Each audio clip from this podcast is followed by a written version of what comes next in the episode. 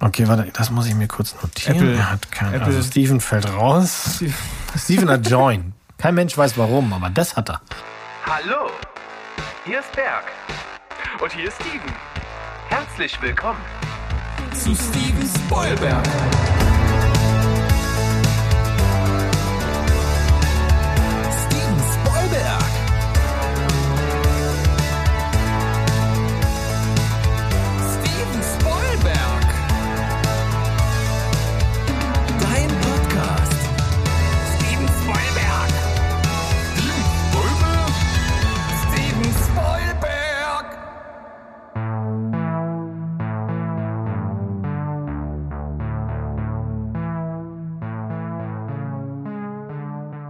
Heidi ho Welt! Hallo ihr lieben Menschen da draußen. Steven Spoilberg ist zurück, euer liebster Film- und Serienpodcast aus Leipzig. Und zwar im Jahr 2022. Und äh, natürlich äh, bin ich nicht alleine. Ich bin ja äh, der eine Teil, Steven. Und auf der anderen Seite, da sitzt normalerweise der Berg. Aber es ist etwas passiert, was in elf Jahren Freundschaft mit Berg noch nie vorgekommen ist. Er war äh, länger als eine Woche krank. Das gab's wirklich noch nie. Er war eigentlich bis jetzt der sprichwörtliche Fels oder Berg in der äh, Brandung. Äh, den konnte nichts aus der Bahn werfen, aber jetzt war es mal soweit und deshalb braucht er seine Auszeit. Und ähm, normalerweise wären wir auch schon letzte Woche wieder da gewesen und da war ich auch noch zusätzlich krank. Deshalb haben wir diese Woche nicht nur mich hier, sondern wir haben wieder einen äh, glorreichen Superersatz dabei und zwar den besten Mo der Welt. Hallo, lieber Mo. So, hier frisch aus dem Lazarett. Ne? Ich übernehme, weil der Berg schwächelt und, und äh, dann müssen wir auf dich aufpassen, dass deine Stimme das hier alles durchsteht. Genau, äh, ich werde mich äh, versuchen, etwas zurückzuhalten. Das ist immer ein bisschen schwierig, weil ich bin ja ein sehr emotionaler Mensch. Ich äh, gebe immer alles, ich hau mich rein und äh, dann lasse ich meine Stimme schon mal äh, ein bisschen außer Acht und dann gerät das außer Rand und Band. Aber das schaffen wir schon. Ich bin mir äh, da sehr sicher, ich bin zuversichtlich und wir haben äh, uns ein bisschen was vorgenommen für heute und ich denke, das packen wir. Oder Mo? Selbstverständlich, ich bin vorbereitet, ich habe hier lauter Zettel. Das ist auf jeden Fall gut. Wenigstens einer von uns beiden, der vorbereitet ist. Worauf du aber nicht vorbereitet sein kannst, das ist das äh, Filmtitel bei Wish bestellt Quiz. Und ich höre deine Knie bis hierher schlottern. Bist du bereit? Ich bin bereit. Mir wäre es lieber, wenn ich schon mal ein bisschen in diese Zukunft fahren könnte, um zu wissen, ob ich verkacke oder nicht und den Leuten dann sage, skippt mal diesen Teil, aber es ist, wie es ist. Diesen Gefallen können wir dir leider nicht erweisen. Äh, dennoch starte ich, pass auf, ich starte wirklich, äh, ich setze dich dadurch zwar auch immer ein bisschen unter Druck, wenn ich sage, das ist ein ganz einfaches, aber das ist wirklich einfach, das schaffst du. Ich bin mir, ich, ich bin wirklich zu 100% sicher, das kommt wie aus der Pistole geschossen. Plaut's raus. Englische bewaffnete Reiter mit exotischer Frucht. Die Ritter der Kokosnuss.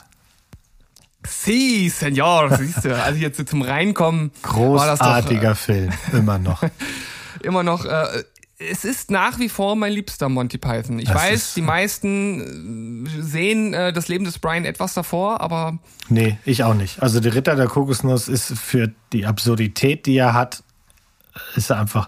Und äh, meine liebste Szene ist wirklich nur den Bruchteil einer Sekunde lang. Das ist, wenn sie im Schloss sind und das erste Mal die große Party haben. Und diese Musik und alle tanzen und sowas. Und dann wird für einen Bruchteil einer Sekunde ein Gefangener, der im Kerker an der Wand hängt, eingeblendet, der auch klatscht dazu. Und es ist, ich schmeiß mich jedes Mal weg, wenn ich das sehe. Es gibt einfach so viele gute Szenen und auch kleine Szenen, wie du es gerade ja selbst gesagt hast, wirklich nur so, so Schnipsel oder Dinge, die auch im Hintergrund passieren. Äh, großartig. Äh, Könnte ich jetzt ewig drüber weiterreden, aber wir haben ja noch ein bisschen Das was machen vor wir uns. mal. deshalb- Wir machen mal einen Monty Python Podcast. Ja, auf jeden Fall. Nein. Äh, äh, wie, wie ist das bei Der Sinn des Lebens? Äh, ein Min bringt mir noch ein, nee, äh, Ein hauchdünnes Minz. Ein hauchdünnes, hauchdünnes Minzplätzchen. Und Minzplätzchen. Ein Eimer, bringt mir den Eimer. Mhm. Gut, ähm, pass auf. Ich habe hier noch einen Film, bei dem auch das Wort Frucht drin vorkommt. Bullseye im Bereich der umhüllten Frucht. Bullseye im Bereich der umhüllten Frucht. Nö. Mm -mm. Ähm, ich muss hier vielleicht ein bisschen sagen, Frucht ist hier eigen, ja, ich glaube, es, es führt einen so ein bisschen auf die falsche Fährte. Man könnte sagen, das ist auch eine Frucht, aber nicht im botanischen Sinne. Oder? Nee, ich glaube nicht.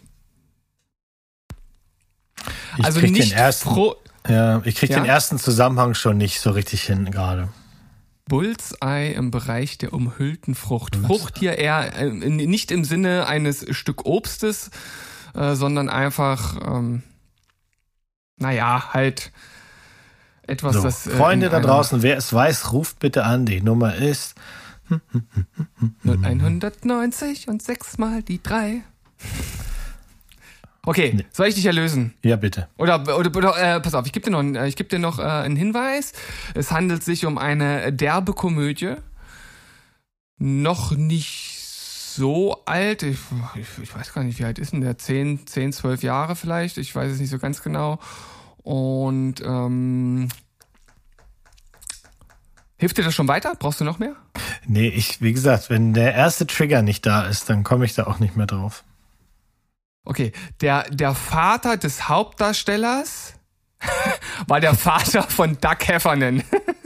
um es jetzt mal zumindest ein, ein bisschen äh, äh, Der Vater des. Hauptdarstellers, also Ben Stiller, Jerry Stiller.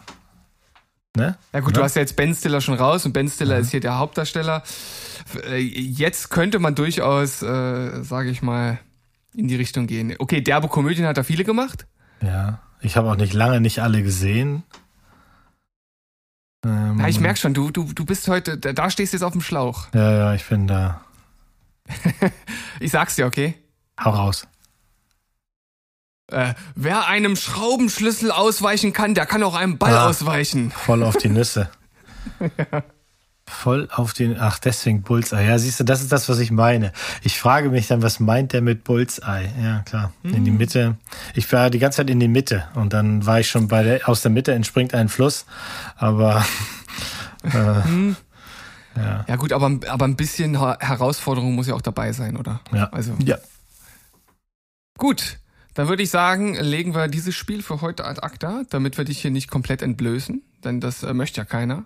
Außer du machst das im äh, wahrsten Sinne des Wortes, also im, im Sinne der Entledigung deiner Kleidung. Das Ich nehme immer nackt Schönes. auf, das weißt du doch.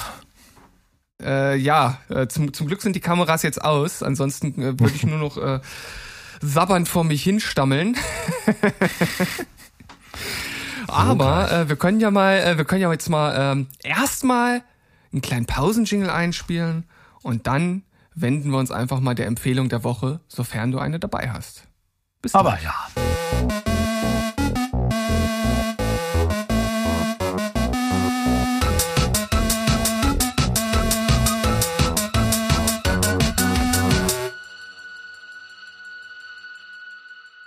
So, da sind wir zurück. Nase frisch gepudert, nochmal kurz was getrunken, die Stimme schön geschmeidig gehalten und dann werfe ich den Ball, äh, den voll auf die Nüsse Ball, direkt rüber zu Mo.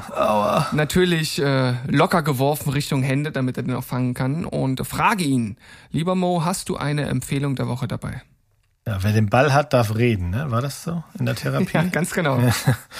Ich habe ähm, zwei Sachen und eine, ähm, da reicht wirklich ein Satz. Am 14.03. dieses Jahr jährt sich zum 50. Mal das Erscheinen von Der Pate.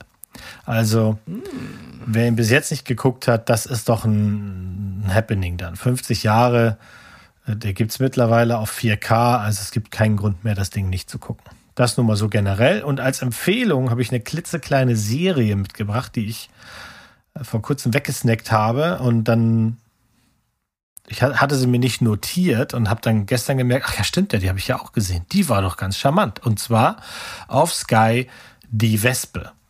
Das ist eine deutsche Oh, okay. Serie, in der es um den Sport des Jahrtausends geht, nämlich Dartwerfen. Also alle Leute, die Dart mögen, die wissen, dass es da eine Serie gibt. Es ist so ein bisschen, es hat so ein bisschen das Loser-Appeal. Also die Hauptperson war mal ein, ein ein Name in der Szene. Ähm, da können wir schmunzeln, wie wir wollen, aber es, es gibt ja eine Szene nun mal. Und der ist es jetzt eben nicht mehr und er will wieder zurückkommen. Gespielt von Florian Lukas, den mag ich sehr gerne und der macht das auch gut, das nimmst du ihm alles ab. Großartig dabei auch Ulrich Nöten, der quasi, ja, wenn man so will, der ja, der Rocky Balboa des äh, Dartwerfens mal war, aber leider halt eben dem, dem Trinken anheimgefallen ist, also auch ein Loser. Und diese beiden Loser wohnen so in der Gartenlaube und versuchen nochmal den großen Schritt zurück auf die Bühne der Szene. Ich fand das charmant gespielt. Das sind, glaube ich, sechs Folgen, a halbe Stunde auf Sky. Kann man unbedingt mal gemacht haben. Ja, interessant. Also du kommst hier äh, mit irgendwas um der Ecke, von dem ich äh, zuvor noch nicht gehört habe. Und dann natürlich auch so ein bisschen nischig das Ganze. Äh, interessant. Und genau dafür sind diese Empfehlungen da. Mhm. So, ich habe überlegt, was äh, nehme ich denn jetzt hier rein äh, mit in die Empfehlung? Und ähm, da gibt's was, was ich äh, gar nicht so ganz aktuell geschaut habe. Ist jetzt schon ein paar Wochen her, aber irgendwie durch die Weihnachtszeit und durch den Ausfall jetzt ähm, der letzten Folgen ist das so ein bisschen untergegangen. Äh, und ich habe es irgendwann, glaube ich, auch schon mal in der Folge, was weiß ich, von, von einem Jahr oder so, glaube ich, auch schon mal angesprochen gehabt und habe jetzt aber die Staffel und auch ähm, das Landespendant aus äh, Frankreich dazu zu Ende geguckt, und zwar Criminal. Mhm, mh. Criminal Deutschland und Criminal äh, Frankreich habe ich jetzt äh, beide äh, durchgeschaut und habe dann auch mit Criminal äh, UK äh, nochmal angefangen. Ich hatte bei Criminal Deutschland die erste Folge, glaube ich, schon gesehen gehabt vorher und in in der britischen Variante auch die erste Folge. Da spielt ja David Tennant mit. Die ist großartig, die erste Folge. Und ähm, erstmal für all diejenigen, die überhaupt nicht wissen, worum es geht, ähm, das ist ein Kammerspiel. Also es geht nur um Verhöre. Es spielt im Grunde genommen hauptsächlich wirklich in diesem Verhörraum beziehungsweise auf dieser Polizeistation. Also man sieht auch mal was vom Flur oder von diesem Raum nebenan, wo halt die Mitarbeiter sitzen und entweder an irgendwelchen Fakten arbeiten, ähm, zuhören, irgendwelche Strategien besprechen. Äh, und das ist teilweise sehr gut gemacht, teilweise gut, aber nicht überragend. Ähm, und gerade bei der deutschen Variante, die letzte Folge, die ist so gut. Und auch die, ähm, die, die Hauptdarstellerin, die dort mitspielt, die spielt das so großartig, so abgefuckt. Da geht's halt äh, darum, in der Folge, dass vor Jahren äh, sie zusammen mit ihrem Partner, ähm, beziehungsweise ihr Partner hat eine Frau missbraucht und sie war sozusagen ähm, Komplizin und der hat auch noch noch mehr Dreck am Stecken gehabt und sie sitzt im Knast und die suchen halt immer noch die Leiche von dem einen Kind damit halt äh, die Familie ähm, der Toten halt äh, zur Ruhe finden kann. Und sie wollen halt von ihr den Leichenort halt, den, den Fundort herausbekommen. Und das ist echt richtig gut gespielt. Super cool. In Frankreich gibt's auch richtig gute Folgen. Es gibt auch noch äh, Criminal Spanien, das äh, habe ich noch nicht gesehen, steht aber noch auf meiner Liste. Also wer auf Kammerspiele dieser Art Bock hat, Criminal. Gute Serie.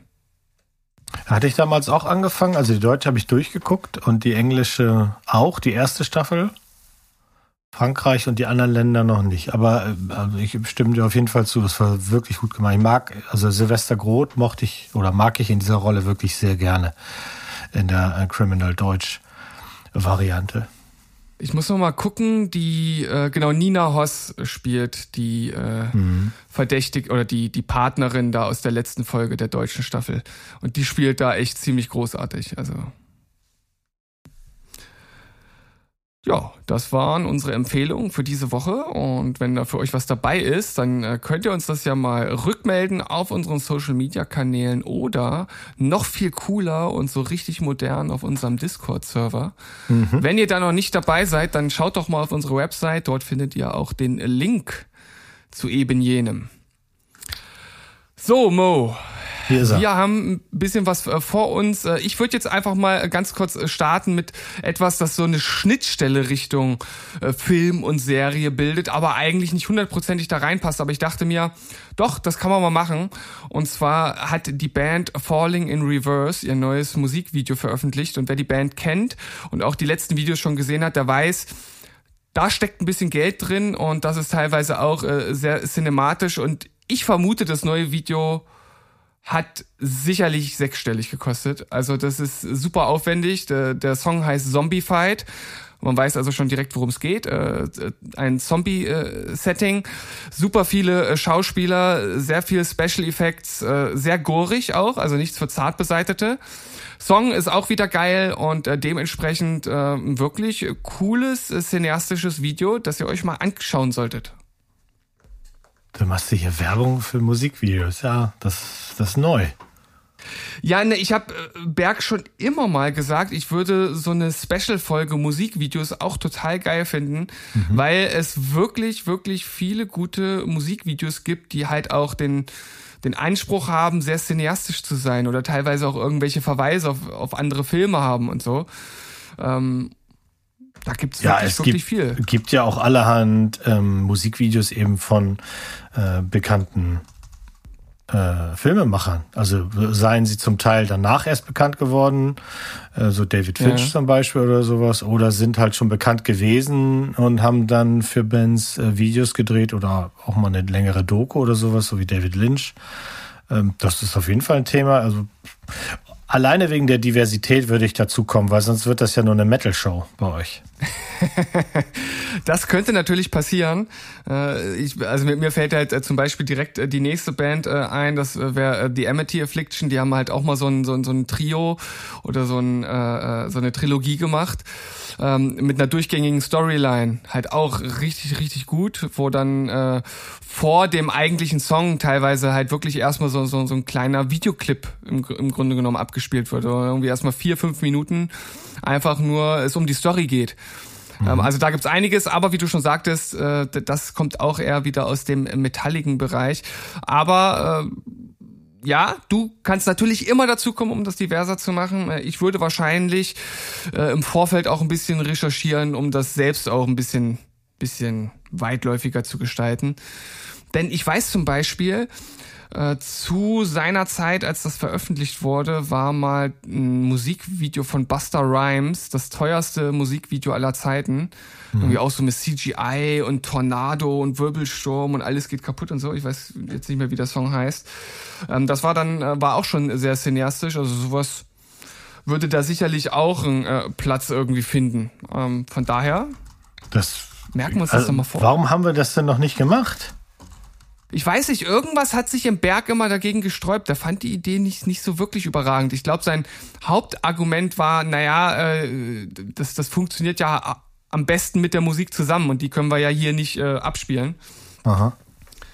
Äh, hat er natürlich durchaus einen Punkt, aber wir haben ja auch schon über äh, Film-Soundtracks und, und Serien-Soundtracks gesprochen. Von daher ähm, hat er sich da vielleicht auch schon, schon ein bisschen geöffnet. Ja. Also das. Buster Rhymes Video, nur um das zu komplementieren, heißt What's It Gonna Be von 1999 mit 2,4 Millionen. Ja. Kann mir vorstellen, dass es mittlerweile Shit. auch schon Videos gab, die teurer waren. Ja, Scream war doch damals so teuer. Ähm, Scream?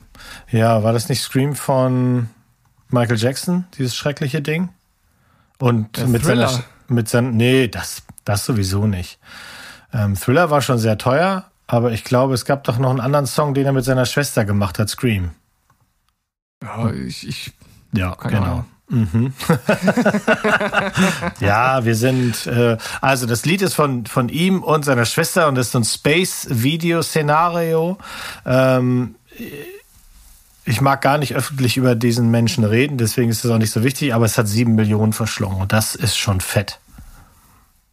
Sieben Millionen für ein Musikvideo. Alter Schwede, ne? Das ist schon, schon, Mhm. Und das ist nominal, also das ist noch nicht angepasst. Nach heutigem Stand wären das fast zwölf Millionen. Krass. Ja. Äh, steht da zufällig auch, dass das das teuerste Musikvideo äh, war oder immer noch ist? Oder? Das ist immer noch das teuerste, ja. Das wird dann, ähm, also auf der Liste, die ich hier gerade aufhabe, wird es dann gefolgt von einem Video zu einem Bond-Song, nämlich Die Another Day, mit ähm, okay. angepassten 8,7 Millionen. Nee, gar nicht. Ach, guck hier, Express Yourself. Das ist ein sehr schönes Video äh, zu einem Madonna-Song. Das kennt ihr bestimmt. Das wirkt so ein bisschen blass. Und von der, von der Farbgebung her so ein bisschen auch verschwommen und so. Und das ist von David Fincher. Und das hat angepasst ähm, 10 Mios auf dem Deckel. Meine Alter, Fresse. Ey. Ja, also das wird auf jeden Fall eine spannende Folge. Könnt ihr euch drauf freuen. Bisschen Foreshadowing hier. Sehr gut. Äh, willst du erstmal ein Thema einwerfen? Wir können ja so ein bisschen so ein kleines Ping-Pong-Spiel hier aufziehen.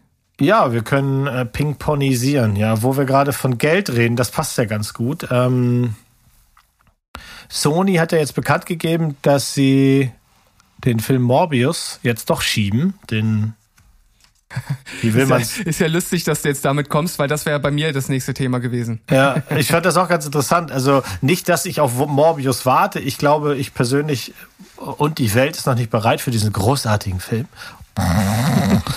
Aber nee, es geht, es wohl einfach, viel, es ist viel simpler. Die wollen halt den Erfolg, den ähm, äh, Spider-Man hat, gerade einfach nicht in keiner Form riskieren oder oder kleiner machen. Denn Spider-Man ist jetzt schon auf der Liste der erfolgreichsten Filme ever auf Platz 7 geklettert. Also das ist schon mit 1,53 Milliarden und das ist ja immer noch am Laufen tun. Insofern mhm. ist das schon gar nicht, äh, gar nicht schlecht. Ja, gar nicht schlecht ist hier, finde ich, fast eine Untertreibung, vor allem wenn man halt bedenkt, äh, ja, unter welchen Rahmenbedingungen. Ne? Also ja. wir sind ja nun immer noch äh, in einer Pandemie und ich glaube, der ein oder andere bleibt dann auch eher mal zu Hause und geht dann nicht ins Kino. Also ich, ich persönlich bin da nach wie vor immer noch äh, eher vorsichtig ähm, und äh, halte mich eher noch von, von Kinos fern. Und ähm, ich denke, der ein oder andere sieht das auch so. Und wenn man das dann noch mit einberechnet, dann muss man mhm. schon sagen, das ist eigentlich ein Mega-Erfolg. Das also, ist ein, äh, gar keine Frage. Also hier müsste man eigentlich auch von einer Normalzahl und von einer bereinigten Zahl reden, weil letztlich wir hatten gerade in den letzten Wochen schon die Möglichkeit, gute Filme zu sehen und auch große Filme, die natürlich entsprechende Erwartungen hatten, zu sehen. Aber mit dem äh, Wissen. Mat Matrix. Oh Gott, oh Gott, oh Gott. ah, ah, ja. Aber mit tut, dem tut Wissen, mir leid, tut mir leid, tut mir leid, dass ich nochmal Salz in die Wunde streue. aber. Ja, nee, so schlimm ist die Wunde nicht. Ich war einfach nur enttäuscht und der Film ist ein Klo und wer was anderes behauptet, ist doof. Punkt. Ähm, nee, aber alleine wenn du jetzt gerade, also in großen Städten musstest du 2G plus machen oder, oder auch nur 2G oder 3G, was auch immer euch da angeboten wurde, aber es gibt halt viele Leute, die haben wirklich gesagt, nee, ich mach das nicht für Bond, nee, ich mach das nicht für Dune, nee, ich mach das nicht für, für äh, eben hier Matrix 4 oder sowas, aber Spider-Man, da weiß ich, was ich kriegen werde. Also die Erwartungshaltung, mhm. dass das einfach zwei Stunden bunt, knallig, Popcorn und dann halt eben auch das Versprechen, was dieser Film ja rausgehauen hat mit dem ähm, wir wir wir huldigen auch den anderen. Das hat, glaube ich, hier diesen diesen entscheidenden Faktor ausgemacht. Und ansonsten ist das ja kaum zu erklären, warum das äh, so ein Bringer war.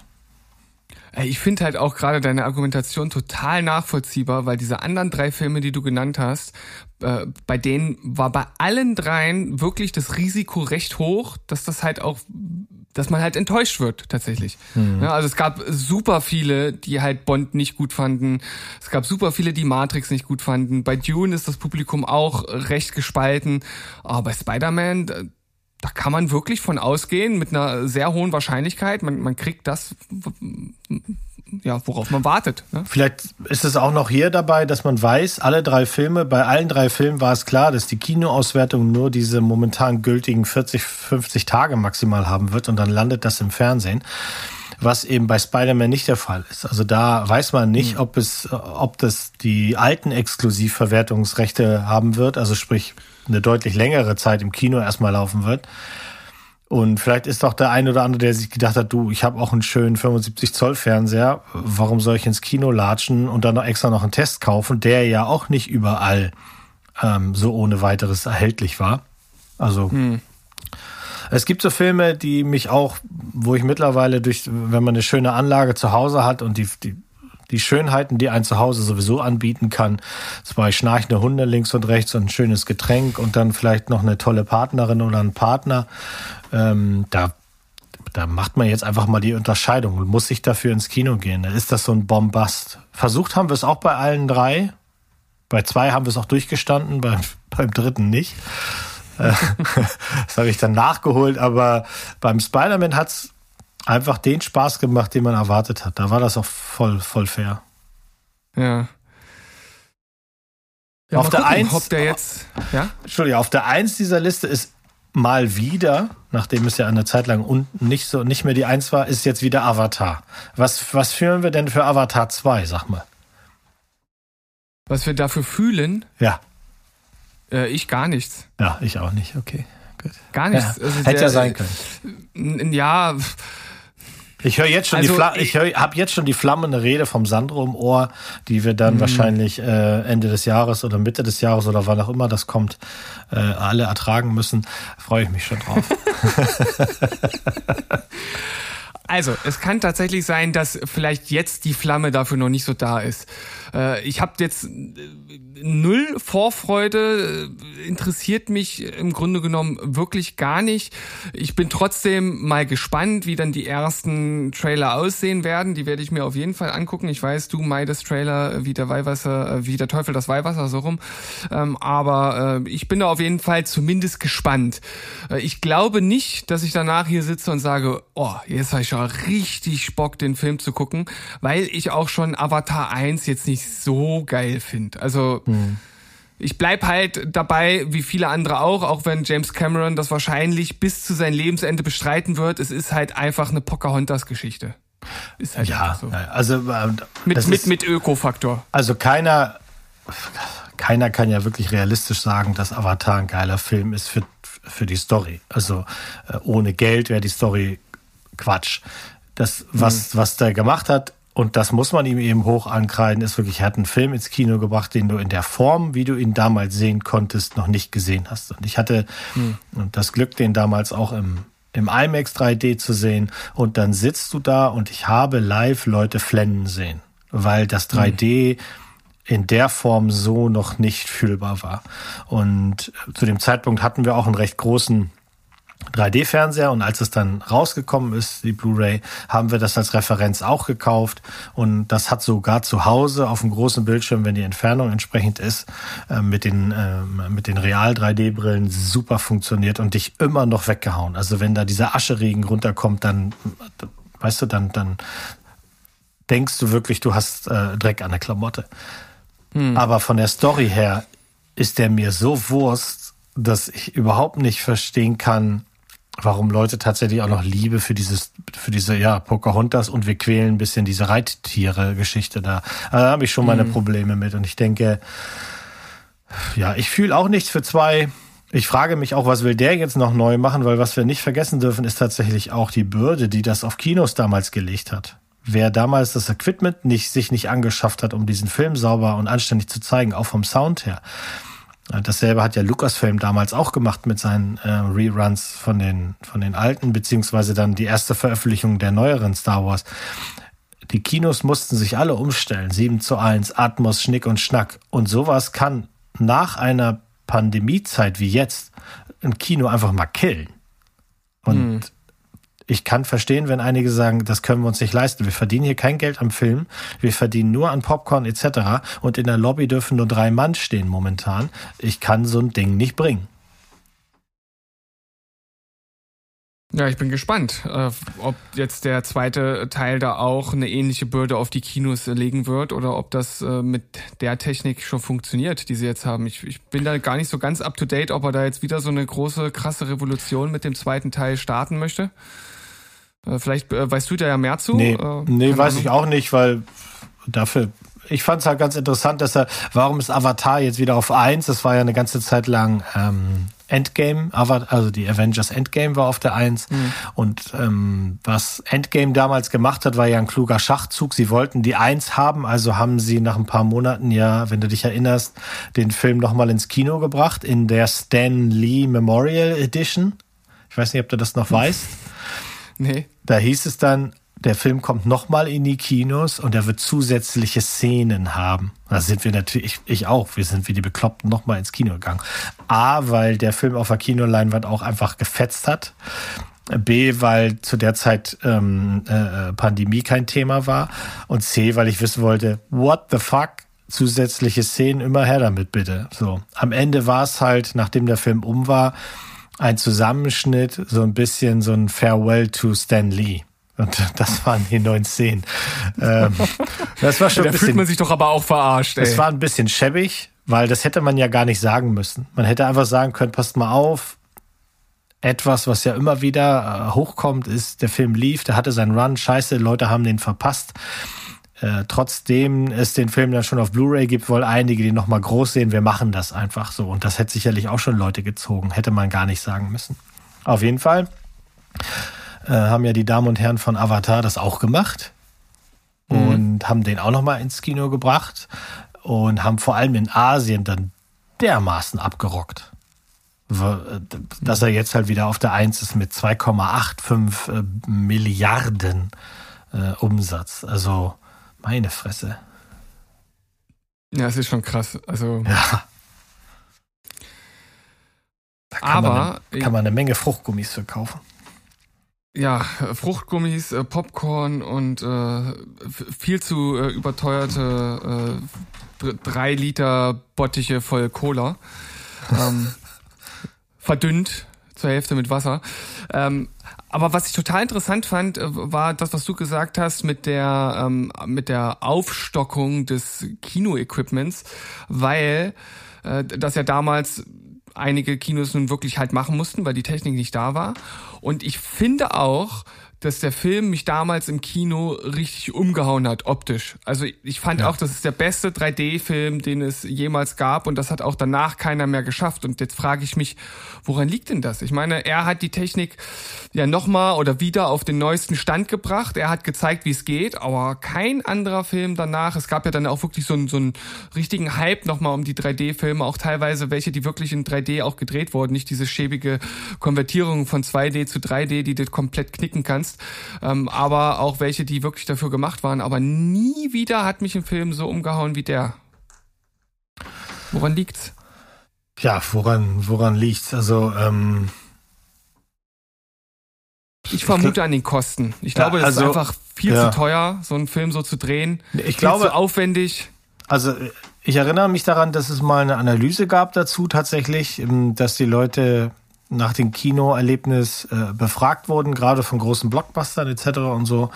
Und das einfach bei, bei äh, ich glaube so um die 30 Prozent der Leute, die, die haben gesagt, es hat den Film für mich nicht besser gemacht. Hm. Und ich glaube, das ist doch etwas, wo ich, wo ich, das kann ich total nachvollziehen, weil es ist nämlich genauso, wie du gesagt hast. Es sind, der Regelfilm ist konvertiert und nicht gedreht. Und das ist das erste, ähm, das ist wie, wie Billigfleisch.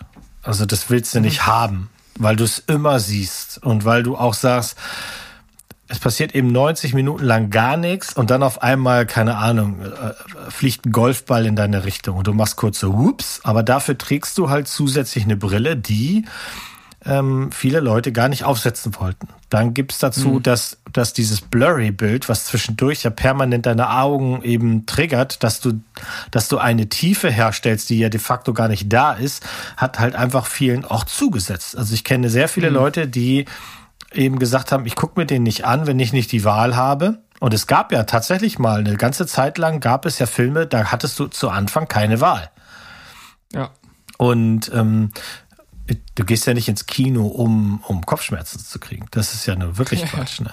Und ich habe ein paar Filme, die gedreht wurden, dann auch noch auf, auf Blu-ray 3D gekauft und muss dann auch sagen, wir waren auch auf dem Hype, ähm, meine Frau und ich, und wir hatten dann eben auch den Fernseher, wir haben die Brillen und äh, wir hatten die paar Mal, die wir es genutzt haben, hatten wir auch den entsprechenden Spaß, weil es zu Hause, das, was im Kino bei konvertierten Filmen nicht geklappt hat, hat zu Hause geklappt. Das- Hm, okay, also- woran liegt das? Ich kann es dir nicht sagen. Vielleicht ist es ein Ding von der Umgebung. Wir haben ein sehr kleines Wohnzimmer und dafür einen viel zu großen Fernseher. Vielleicht liegt es auch daran. ähm, wir sind da, ne, es gibt ja diese Norm, die man da halten soll, Entfernung zum Fernseher und dann Größe und pff, Ja. Wumpe. Und Also du, du sitzt so nah vom Fernseher, dass du den Rand gar nicht mehr sehen kannst. Nee, wir dürften eigentlich dürfen soll also ne, wenn man diesen Fachleuten trauen darf, dann sollten wir glaube ich nur so einen 42 Zoll Fernseher haben wegen der Entfernung, die unser Fernseher zum zum Sofa hat. Ähm, Aber wir haben so ein Big Sofa, das heißt, ich kann mich sehr weit nach hinten lehnen und wir haben natürlich äh, einen entsprechend 65 Zoll Fernseher. So. 65 Zoll, alte Schwede, ey. Beim 3D, der Fairness halber, da waren es nur 55, aber das hat auch gereicht. Also es hat zu Hause ein bisschen Spaß gemacht, aber es ist einfach für auch zu Hause zu, zu, zu umständlich gewesen. Wir haben diese mechanischen Brillen, sprich die einen Motor haben, die Batterie brauchen. Ähm, Wir hatten keinen von den Real-Fernsehern, damit wäre es vielleicht nochmal was anderes geworden. Aber am Ende des Tages ist es so, die Leute, alle, die ich kenne, haben gemault. Es gab ja gar nichts zu sehen, sprich, mein Erlebnis wird gar nicht schöner, sprich, fass mir doch an die Füße, Alter. Ja, also das ist, ähm, du hast im Grunde genommen genau äh, gerade das wiedergegeben, was ich auch gefühlt habe. Ich habe nach Avatar mir noch ein, zwei, drei Filme in 3D angeguckt. Ich kann jetzt nicht mehr sagen, welche das waren. Kann dir auch nicht mehr sagen, ob das wirklich welche waren, die in 3D gedreht wurden oder nicht. Ich weiß nur, dass ich jedes Mal enttäuscht war, dass ich auch jedes Mal erstmal eine Viertelstunde oder länger brauchte, um mich einigermaßen an diese Brillen zu äh, gewöhnen, dass mich das auch total angenervt hat. Und ähm, dann habe ich auch genau das gemacht, was du auch erwähntest. Ich habe mir immer Vorstellungen rausgesucht, äh, die in 2D gezeigt wurden und nicht in 3D. Und zum Glück ist das ja jetzt auch wieder vorbei. Also mit Also ganzen 3D ein Film, der mich und Paula wirklich durchgeschüttelt hatte, ähm, damals in 3D, war Gravity. Ja, okay, ja, natürlich. Wie konnte ich den vergessen? Definitiv, ja. Also es gibt schon so ein paar, wo ich sagen würde, das hätte ich nicht missen wollen. Und ähm, ähm, ich erinnere mich auch drauf, dass es auch ein paar Animated Movies gab, wo es gut geklappt hat. Ich glaube, How, to Train, How to Train Your Dragon war einer von denen. Und dann die, der von Zack Snyder, der Eulenfilm, der war auch sehr gut im 3D. Legenden der Wächter. Genau, also das hat schon noch funktioniert. Wahrscheinlich am ehesten, weil es eben dann sowieso animated ist, weißt du, dann wirkt es nicht so aufgesetzt. Ich habe auch Beowulf zu Hause von Robert Zemeckis, auch ein Film, der ziemlich untergegangen ist, aber auch der, äh, der konnte einiges, was zu Hause funktioniert hat. Also es gibt sicherlich welche. The Walk erinnere ich mich dran, war auch, glaube ich, ganz geil. Ähm, Ah, ist das der, der zwischen den Häusern auf genau. dem Seil geht? Genau, genau, genau. Das erzählt die Geschichte von ähm, Philippe Petits ja, Gang auf einem Drahtseil zwischen den äh, Twin Towers damals in den USA. Und den hat äh, Robert Zemeckis gedreht damals und der war ja auch voll auf diesem Hype. Also es gibt ein paar ziemlich geile Momente, dieses Oh, ich falle Momente. Ähm, das weiß ich noch. Aber unterm Strich ist es so, also für zehn Filme, die wir vielleicht gut filmen, lohnt sich weder das Haben eines Fernsehers noch des ganzen anderen Equipments. Ähm, die funktionieren, also wenn die nur deswegen funktionieren, so wären sie sowieso arm dran. Die funktionieren aber halt eben auch tatsächlich ohne. Ähm, das hatten wir auch erst auf dem Discord-Server, glaube ich, mich zu erinnern, vor kurzem, dass da auch ein Kollege geschrieben hat, Gravity hat zu Hause nicht mehr funktioniert. Das war im Kino so doll und zu Hause eben nicht. Da kommen dann eher die Schwächen des Films hervor. Das kann ich auch, auch verstehen irgendwie. Auf der anderen Seite, wenn du einen Riesenfernseher hast und sitzt ziemlich dicht dran, kriegst du einen ähnlichen Effekt. Ja gut, ich, ich äh, bin äh, da sowieso äh, anti dieser Meinung, weil äh, ich äh, halt Gravity einfach liebe. Es ist halt einer meiner Lieblingsfilme. Und ob der in 3D ist oder nicht, äh, ich liebe den einfach. Ja, spielt keine Rolle. Apropos lieben, ich hab was. Pass auf. Bevor du weitermachst, ich will noch mal ganz kurz festhalten, das war nicht geplant, was wir gerade gemacht haben. Nee. Das ist hier ist das ist Steven Spielberg in äh, in in der Realität. So äh, läuft das bei uns ab. Wir sprechen vorher nicht miteinander. Jeder bringt was mit und auf einmal auf einmal haben wir ein Thema, über das wir noch nie so ausführlich geredet haben. Ähm, aber wie ich finde, äh, auf jeden Fall einen gewissen Mehrwert, hoffe ich, äh, mitgebracht hat. Also so ist das bei uns. Ja, also auf vorbereitet hatte ich was anderes, seitenweise schlaue Sprüche. Keiner davon ist bisher gefallen. Und wir sind, Deine schon, Chance. wir sind ja schon bei, bei einer stattlichen Laufzeit, aber wir werden hier voll weitermachen, ne? Ja, deine deine Zeit wird noch kommen. Ja. Pass auf, meine Zeit fängt jetzt an. Ich behaupte mal ganz los. einfach, ähm, ich habe festgestellt, dass eine Menge Nachrichten, die ich in der letzten Zeit so gehört oder gelesen habe, alle irgendwie auf Batman zurückzuführen sind. Das kann natürlich daran liegen, dass mich Themen, wo Batman drin vorkommt, einfach interessieren. Aber es ist tatsächlich bei zwei, drei Querverweisen auch so, dass man das runterbrechen konnte auf Batman ist das Mutterschiff aller Filme. Äh, das ist, ja, ist jetzt vielleicht ein bisschen dick, aber ich fange einfach mal an mit einer Nachricht, die du sicherlich auch gehört hast und die für die meisten nicht neu ist, dass der großartige und beste Batman-Schauspieler ever, Michael Keaton, seine Rolle des äh, 1993, glaube ich, Batmans äh, nochmal aufnehmen wird, nämlich in dem Single-Film vom Flash, The Flash, der im November mhm. in die Kinos kommen soll. Und ich für mich kann sagen, ich habe mich erst ehrlich für den Film The Flash angefangen zu interessieren, als ich das gelesen habe. Weil davor, ich finde die Figur The Flash, ach, ich weiß nicht, ich finde die, ich, ich, ich habe keine Liebe für die. Ich habe auch diese schreckliche Serie nie, also ich habe es versucht, zwei, drei Folgen, aber das ist mir zu sehr Case of the Week irgendwie. Ich mag die Serie gar nicht und dann dachte ich, naja, was soll der Flash im Film bringen? Dann haben wir ja gesehen, dass es ein anderer Schauspieler ist in dem äh, Justice League Film und dann auch in dem Snyder's Cut von demselben Film und der Schauspieler, der ist schon witzig, der, der kann schon irgendwie was, aber jetzt, wo ich weiß, dass Michael Keaton nochmal die olle Pellerine anziehen wird und ich sowieso eine Schwäche habe für Filme, die irgendwie Mindbending und äh, Timebending sind, ähm, denn das soll das ja alles sein. Äh, da habe ich schon irgendwie Bock drauf jetzt. Ja, im Grunde genommen brauche ich dazu gar nichts äh, sagen, weil du hast all das gesagt, was ich auch dazu denke. Ach. Also, es, es, es, wär, es wäre lediglich redundant, das zu wiederholen. Ja, die einzige Frage, die sich stellt, mhm. wird Michael Keaton in diesem Film einen Anzug tragen mit Bad Nipple? Nein.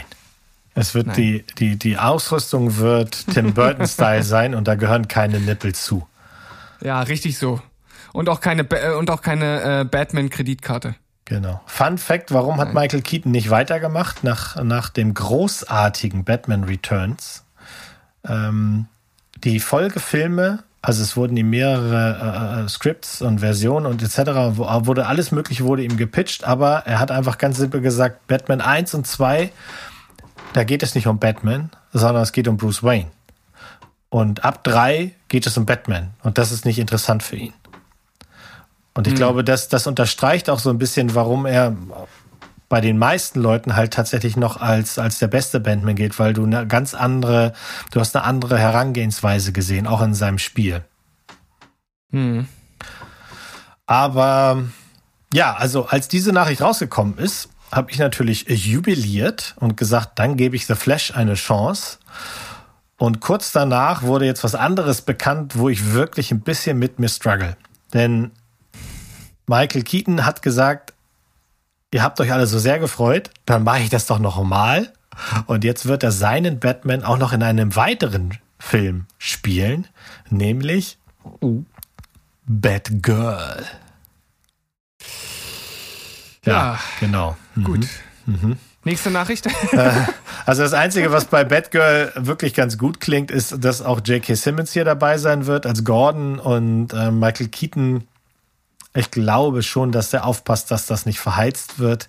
Aber da müssen wir wirklich noch so ein bisschen mehr Nachrichten abwarten, um zu wissen, ob wir da Bock drauf haben oder nicht. Ne? Wer führt da Regie, weißt du das?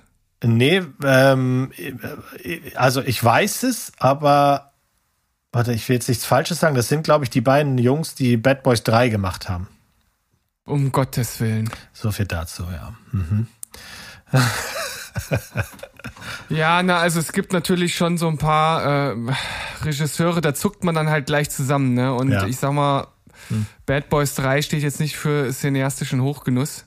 Nee, aber Adil, Adil El Arbi und Bilal Falla. Genau. Also ich traue denen schon was zu, weil die haben schon gezeigt, dass sie mit der Kohle, die du denen in der Hand gibst, dass sie was machen können. Es ist jetzt halt nichts, was mich getriggert hat. Das lag aber auch eher an dem Versuch, also es war gar nicht cineastisch für mich ein Problem, Bad Boys 3, sondern einfach die, die grunderschütternd dummen Dialoge. Also, ich weiß nicht genau, ob. Also William Schmidt dürfte gerne mal ein Skript vorher lesen. Und ähm, der andere Kollege hat lange nichts mehr gedreht, deswegen war dem das auch Wurst. Also ich meine, wenn sie dir eine, eine, eine Schubkarre voll Geld hinschieben, dann sagt keiner von uns nein. Also ich würde auch mich zur Verfügung stellen für äh, äh, ähm, meinetwegen Fast and Furious 15, wenn ihr mich braucht, ist kein Problem. Vier Millionen, ich bin sogar ein Schnäppchen. Da bist du dabei, ja. Ja. Aber, aber was mich super wundert bei diesen beiden Regisseuren, ich habe jetzt mal bei dem einen geschaut, was hat er bis jetzt gemacht? So, und er hat einen Film, der heißt Black 2015, das war der erste Film äh, aus Belgien, kennt kein Schwein. Dann eine Serie, Snowfall aus den USA, sagt mir persönlich nichts, lief aber fünf Jahre äh, von 2017 bis jetzt oder läuft anscheinend noch. Dann Gangsters for Life, auch ein belgischer Film, durchschnittliche Kritikerbewertung. Dann kam letztes Jahr Bad Boys for Life und dann haben, hat er jetzt sieben Projekte äh, als als heiße Eisen äh, in der Hinterhand und das sind keine kleinen Sachen und da frage ich mich wirklich bei den Sachen, die er bis jetzt gemacht hat, äh, woher kommt dieses ganze Vertrauen? Also da gibt's jetzt als Film Bad Girl, als Serie Mrs. Marvel, eine Serie, die Soil heißt, also ist eine belgische Serie, ist jetzt vielleicht nicht das größte Ding. Dann ein Film Rebel USA, Calypso, äh, auch äh, ein äh, US-Film und äh, für nächstes Jahr angekündigt Beverly Hills Cop 4. Also das, da sind jetzt, ja, ich, ich, in mir zerbricht auch gerade was. Ähm, aber das sind jetzt keine kleinen Projekte. Und da frage ich mich wirklich, woher kommt, woher kommt dieses Vertrauen in diesen Regisseur? Ich glaube, also die haben, also die, die Filme, die er gemacht hat, Black und Gangster zum Beispiel, haben, die haben durchschnittliche Kritiken, also, aber keine schlechten eben. Und das ist ein, ein noch ein junger Filmemacher, äh, genau wie sein, äh, sein Kumpadre, mit dem er da dreht, der Adil El Arabi. Ähm, ich glaube, das hängt da irgendwie alles zusammen. Die werden nicht arg viel Geld genommen haben und sie haben Visionen. Äh, ich meine, der Adil, der ist 1988 geboren. Das ist also durchaus schon, die sind beide jung und äh, die zeigen halt eben auch, dass sie sich zusammen offensichtlich ideal ergänzen. Ich meine, die haben bei den drei Hauptfilmen äh, auch schon zusammengearbeitet und werden es bei allen weiteren machen. Mhm.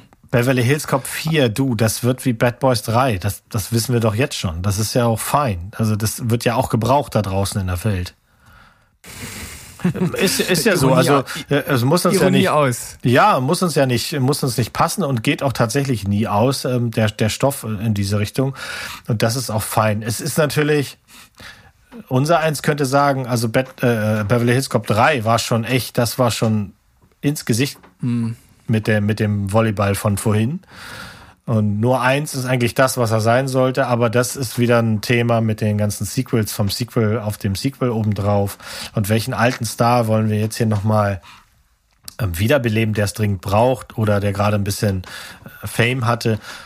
Ach du, ich erwarte von Batgirl gar nichts und insofern kann ein das ja auch tatsächlich, ähm, kann ja Spaß machen dann. Und ich glaube, das ist vielleicht so ein Ding, was ich mir versuche auf die Fahne zu schreiben für dieses Jahr. Erwarte einfach nichts, dann tut es nicht so weh.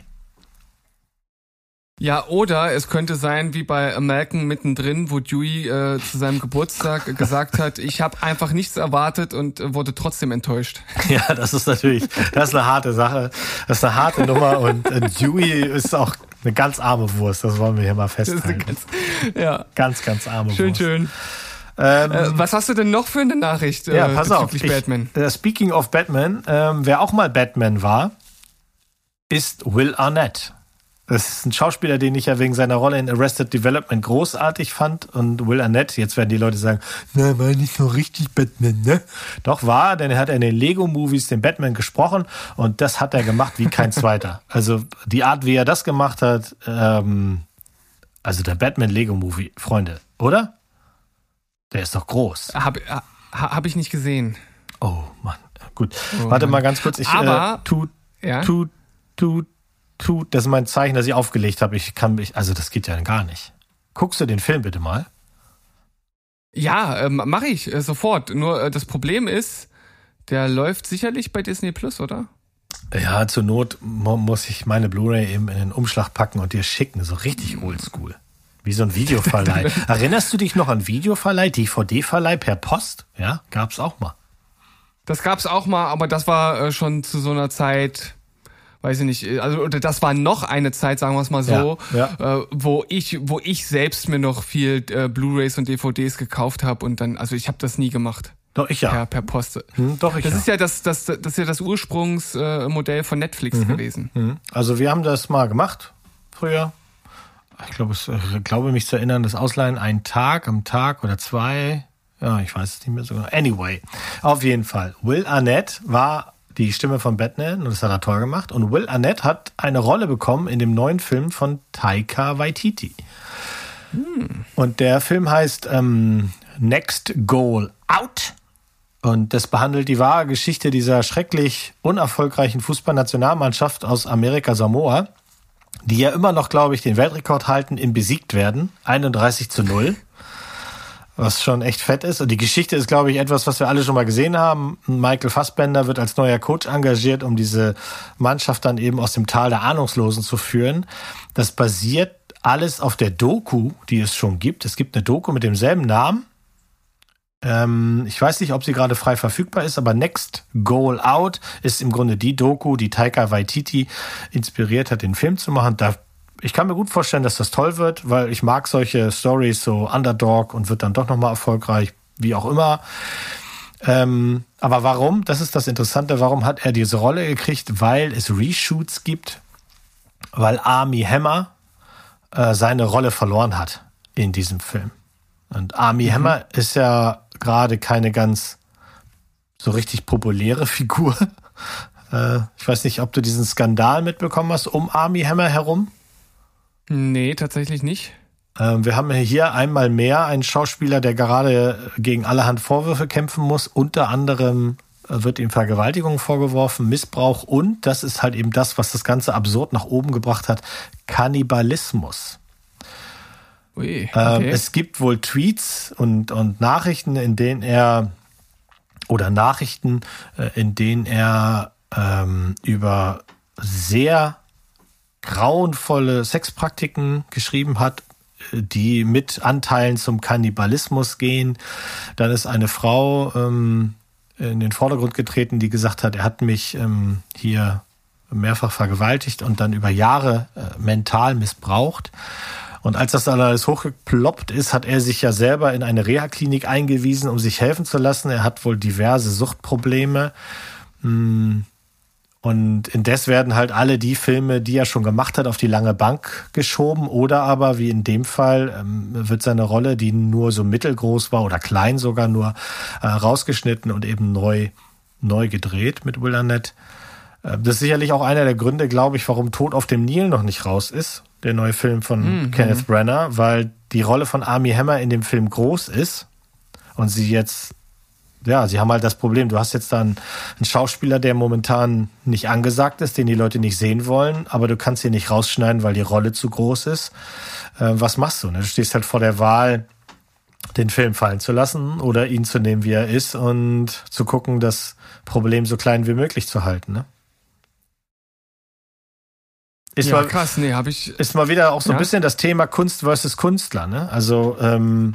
Wenn wir daran denken, wie das mit Kevin Spacey gegangen ist, da wurden ratzfatz alle Filme, da wurde überall der Stecker gezogen und es gibt fertige Filme, die einfach nicht mehr rauskommen.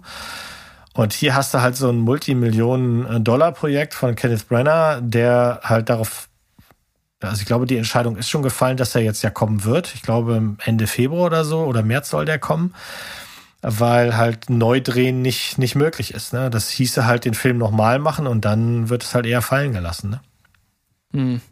Ja, also diese Debatte äh, Kunst und Künstler äh, finde ich halt super schwierig.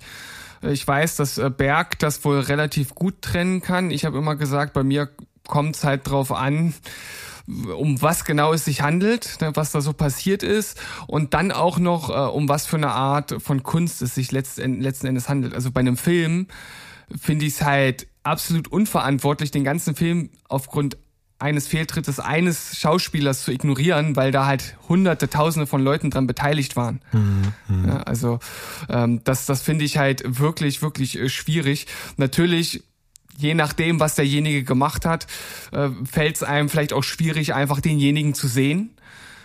Ich weiß, dass zum Beispiel, das ist ja immer so mein, mein, mein Standardbeispiel, wenn wir darüber geredet haben, ich kann halt mir nicht mehr die Lost Profits anhören, weil ich weiß, dass der, äh, dass der, dass der Sänger der Band halt äh, pädophil im Bereich von Säuglingen halt äh, ja, aktiv mhm. war, wenn man das mhm. jetzt so, so sagen kann. Das, das geht halt nicht, kann ich mir nicht mehr anhören, obwohl es halt auch die, den, den Rest der Band halt betrifft. Ich meine, mittlerweile gibt's die auch nicht mehr, von daher ist das jetzt nicht so, nicht so äh, schwerwiegend. Aber bei einem ganzen Film finde ich schwierig. Wenn ja, jetzt derjenige, ja. wenn, wenn derjenige jetzt Bilder malt und ich weiß, das ist ein Vergewaltiger, dann können die Bilder so gut sein, wie sie wollen. Dann interessiert mich der Mensch nicht mehr. Mhm. So, ne? Ähm, auf der anderen Seite gibt's dann halt auch so Fälle, wo ich sage, das ist halt irgendwie so ein Ding. Dafür muss er irgendeine Art von Strafe bekommen, irgendeine Art von äh, ich sag mal, äh, Rehabilitationsphase durchlaufen und dann äh, kriegt derjenige von mir aus auch wieder eine zweite Chance. Darauf ist ja unsere Gesellschaft auch aufgebaut, ne? Mhm. Also, dass es halt in irgendeiner Art und Weise zweite Chancen gibt. Ähm, ah, schwierig. Es ist insgesamt ein super schwieriges Thema und da spielen so viele Faktoren mit rein, all das, was ich genannt habe. Ich glaube, da muss jeder so seinen eigenen Weg finden. Ich weiß ja nicht, wie du das angehst. Ich sehe das auch ein bisschen kritisch. Ähm das immer alles verdammen ist, ist schwierig. Gerade bei Filmen wirklich, weil es ist ja selten die, die Vision desjenigen, über den wir reden. Also es geht ja, nehmen wir mal zum Beispiel Kevin Spacey oder sowas. Das waren ja keine Filme von Kevin Spacey. Das heißt, wenn man dann sagt, wir, wir, wir ziehen hier den Stecker, der ganze Film kommt nicht raus, dann, wie du schon gesagt hast, also sind hunderte von Leuten, die einen Job haben. Aber hier ist auch ein, äh, ein Filmemacher, der eine Vision hatte, vielleicht jemand, der das Buch extra geschrieben hat. Und das ist im Grunde dann verbrannte Erde. Das finde ich auch ein bisschen unfair. Aber ich kann auch schon verstehen, wenn jemand sagt, naja, guck mal jetzt, gerade bei Kevin Spacey oder sowas, ähm, jeder, der mit ihm spielt, wenn er die Hauptperson ist, wurde ja sofort in Frage gestellt. Das hieß ja dann mhm. sofort, wie hat der denn jetzt seine oder die jetzt seine die die Rolle bekommen? Ne? Ähnlich wie bei den ganzen Geschichten, als es um Harvey Weinstein ging oder sowas. Wenn man den eben hört, dass alle Frauen in den Filmen, selbst wenn sie eine starke Frauenrolle gespielt haben, aber eigentlich ähm, zum Teil erniedrigt, missbraucht und ähm, vergewaltigt worden. Ähm, wie haben die ihre, kann man dann noch diesen, hat man dann diesen Genuss noch, weißt du? Und ich habe auch so ein bisschen, ich bin ein bisschen zwiegespalten, was das angeht. Auf der einen Seite, bei Musik zum Beispiel, mein Beispiel ist jetzt Michael Jackson. Hm. Also es gibt mehr als einen Beweis, dass der, was der mit Jungs gemacht hat, was er mit den kleinen Jungs gemacht hat, mit den kleinen Kindern. Ähm, ich den Berichten, die es da gibt, die Interviews, die es da gibt, die, diese, diese wirklich zum Teil schreckliche, lange Dokumentation zu dem Thema Leaving Neverland und sowas, ähm, das ist schon, das ist schon harter Tobak, was er da auch über Jahre ge gemacht hat. Und ich habe halt für mich beschlossen, er kriegt halt keine Plattform bei mir. So, hm. Punkt. Auf der anderen Seite, ich bin großer Fan von Quentin Tarantino. Mhm. Ich glaube aber trotzdem, dass in der langjährigen Freundschaft, die Quentin Tarantino mit Harvey Weinstein und, und, und vor allem dieser Karriereboost, der da entstanden ist, er kann mir nicht glaubhaft sagen, dass er nicht wusste, was da im Hintergrund läuft. Das glaube ich nicht. Also er ist auch sehr eng mit den, mit den Schauspielerinnen ähm, gewesen und ähm, ich nehme ihm nicht ab, dass er das nicht mitbekommen hat, weil jemand, der vorgegangen ist wie Harvey Weinstein, und das wurde ja mehr als einmal in den Nachrichten äh, mit, mit einem bestialischen Vorgehen, mit einem Tier, das auf, ein Apex Predator, der also auf Jagd gegangen ist und so, und der hat ganze der hat ganze Karrieren zerstört. Also es gibt ja diverse Schauspielerinnen, die Rollen nicht bekommen haben, weil sie sich diesem Spiel nicht hingeben wollten, in Filmen, die danach Millionen, Milliarden gemacht haben und Schauspieler aufgebaut haben. So. Und ich glaube halt nicht, dass Tarantino gesagt hat, ah, du weißt du immer, wenn er mit mir zusammen war, da war das ein dufter Typ. Das glaube ich irgendwie nicht. Aber ich gucke trotzdem noch die Tarantino-Filme. Wenn ich ihn aber mal treffen würde, würde ich ihm schon bitten, dass er mir das mal erklärt. ähm, da, da würdest du ihm aber mal richtig äh, an die ja, Kandare würde nehmen. Mal, würde ich schon mal nachfragen. Also, ähm, äh, also ich glaube, da muss auch wirklich jeder für sich selber entscheiden. Also das Beispiel, was du genannt hast, das ist eine harte Nummer. Das kann ich nachvollziehen, dass du sagst, für mich ist die Band gestorben.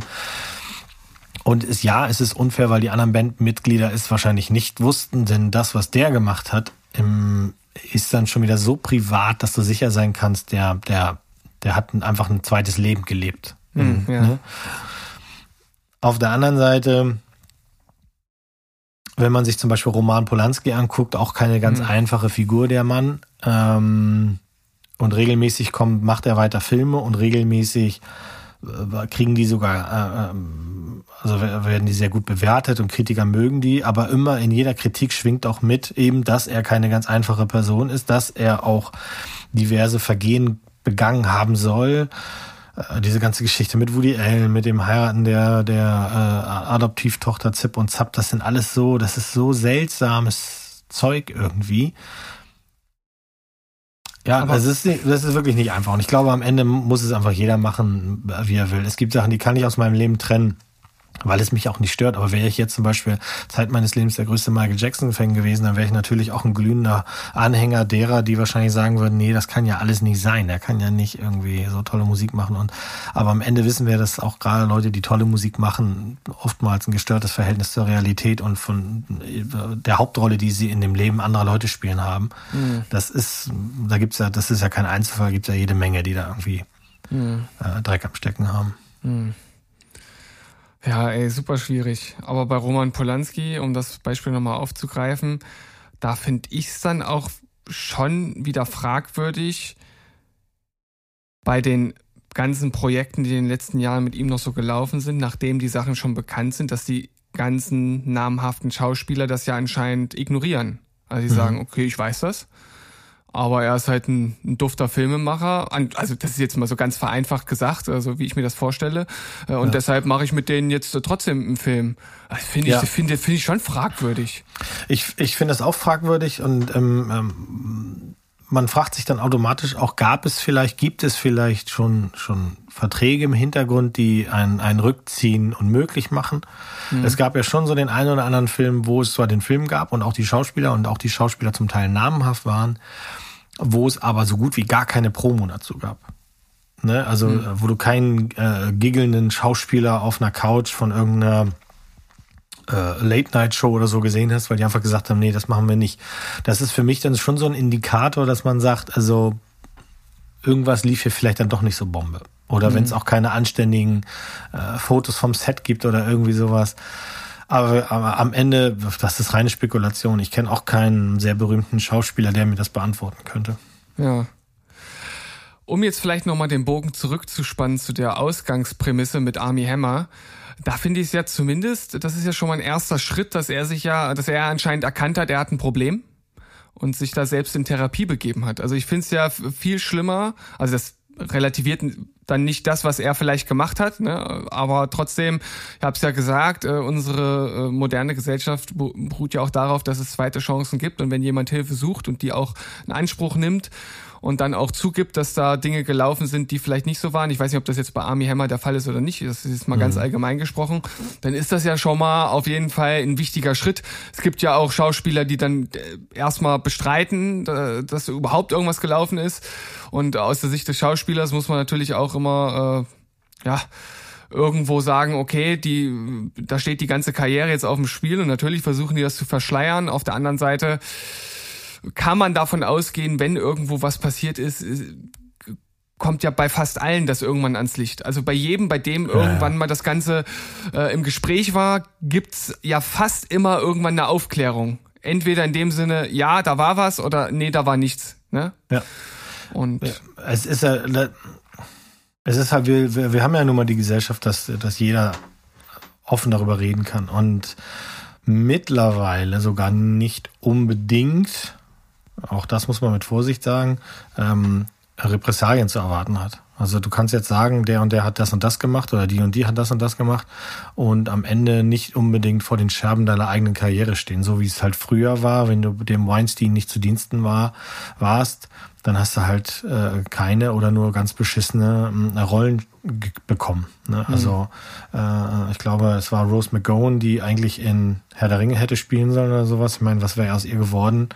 Ähm, wenn sie das bekommen hätte, statt der Tochter von dem Tyler. Also das weiß man alles nicht und es ist auch schwierig und es ist halt umso erschütternder, wenn etwas schon lange her ist und die Leute wirklich, was müssen die Leute zum Beispiel Was müssen die Frauen durchgemacht haben, wenn sie 40 Jahre lang schweigen, bevor sie äh, gesagt haben, dass Bill Cosby sie äh, sich an den vergangen hat. Ne? Also 40 Jahre mit dem Leben und auch mit diesem glorifizierten Menschen in der permanenten Öffentlichkeit leben, dem man nicht irgendwie ankreiden kann, dass er das und das gemacht hat.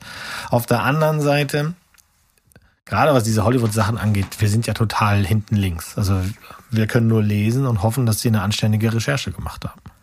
Wir wissen es nicht, wir waren nicht dabei, wir, äh, wir- wir kriegen keine äh, tatsächlichen ausgearbeiteten Gerichtsberichte oder sowas. In der Regel wird das ja anders gelöst. Das ist auch schwierig, denn gerade so, als es dann angefangen hat, äh, oder, oder dieses, das, das MeToo und das, ähm, äh, das, das Ausblenden der Schauspieler, wenn sie dann irgendwie jetzt mal ein Tüdelchen gesetzt Dreck am Stecken haben, das ist immer auch, das sind immer noch mal so zwei Geschichten. Und wir wissen es bei Army Hammer natürlich auch nicht. Also wenn der irgendwelche Texte geschrieben hat, dass er gerne mal einen Fuß essen will nach dem Sex, ja, meinetwegen. Also ich würde ihn jetzt nicht gleich auf die Kannibalismusliste von Hannibal Lecter schieben. Deswegen, wenn er natürlich das geschrieben hat, nachdem er eine Frau äh, vielleicht ähm, missbraucht hat oder sie mental in eine Beziehung gezwungen hat, in der sie nicht sein wollte, dann ist das auch schon wieder ein anderer Schnack. Aber auch das, gerade wenn es um Mentalität und die mentale Beziehung zueinander und das, das Zerstörerische in einer Beziehung geht. Also wie viele Stars haben sich getrennt, verliebt, verheiratet, getrennt, geschlagen, geprügelt äh, und das über Jahre hinweg, weil, weil, weil ich glaube, der, die, je bekannter du bist, desto schlimmer ist es. Weil du kannst ja gar nichts, du kannst nicht dir nicht, du kannst ja nicht mal einen Keks kaufen gehen, ohne dass die Leute dich er, erkennen. Und ähm, ja, also schwierig, schwierig, schwierig, schwierig. Wir müssen mal wieder zurückrudern, das wird jetzt zu deep. Ja, das äh, wird gerade fast schon ein bisschen depressiv, so ein bisschen. Zurück zu Batman, komm. Ich hab noch einen. ja, äh, vor allem, weil wir ja eigentlich mit Will Arnett gestartet sind. Ich weiß gar Ja. nicht, wie wir da überhaupt jetzt, also krass. Na, Was Will so- Arnett ist, ersetzt Army Hammer. Army Hammer Ah, ist äh, Kunst ja, und ja, Künstler. Und jetzt rudern wir mal wieder zurück. Neben Keaton und Arnett sollte, also die beiden haben ja Batman gespielt und es sollte aber ursprünglich warte, mal. warte mal ganz kurz, bevor du weitermachst, weil jetzt, jetzt rudern wir von- Will Arnett äh, weg und ich will noch eine Sache zu ihm sagen. Denn äh, ich, ich, ich fand den Typen irgendwie immer ein bisschen unsympathisch, ganz ehrlich.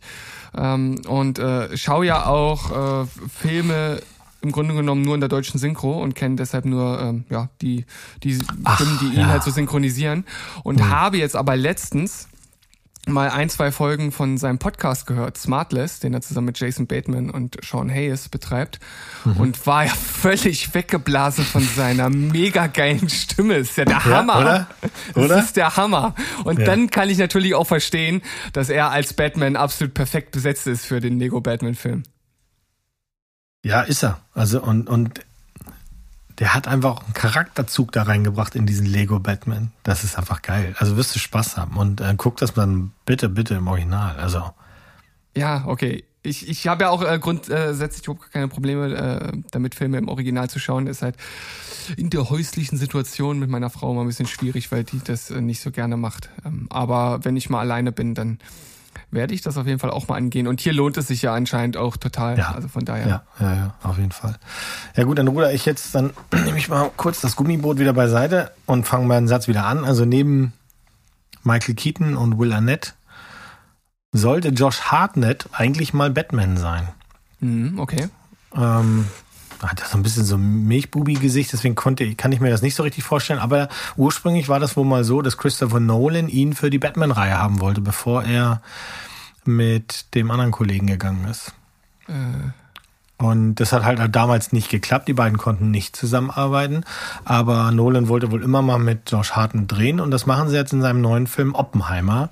Die Verfilmung der Lebensgeschichte von Oppenheimer, einem der maßgeblichen Köpfe hinter der Atombombe. Christian welcher- Bale heißt er übrigens. Der. Chris, ja, ja, nee, das weiß ich, das ist auch kein, kein, kein ganz einfacher Kollege. Aber ein toller Schauspieler. Also, ihn auch ein bisschen weird, aber ich glaube, das bringt der Job einfach mit sich.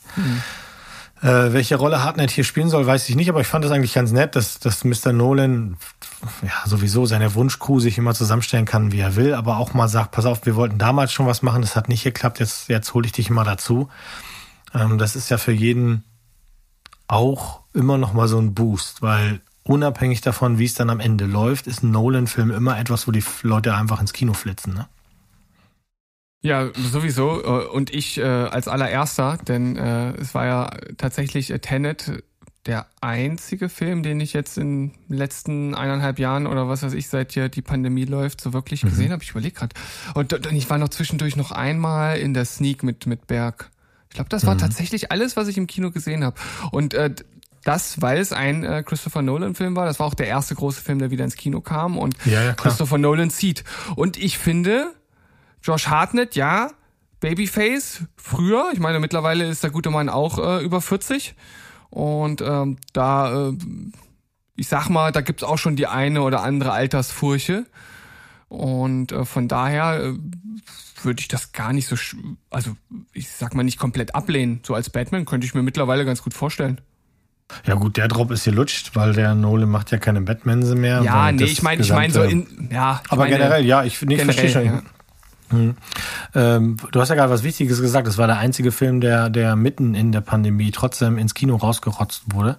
Ja. Ähm, und das ist ja dann am Ende auch der Grund gewesen, warum Nolan sich nach 19 Jahren irgendwie von Warner getrennt hat. Weil die ja dann in dem Jahr beschlossen haben, das machen wir nicht nochmal, Freunde. Das war eine blöde Idee.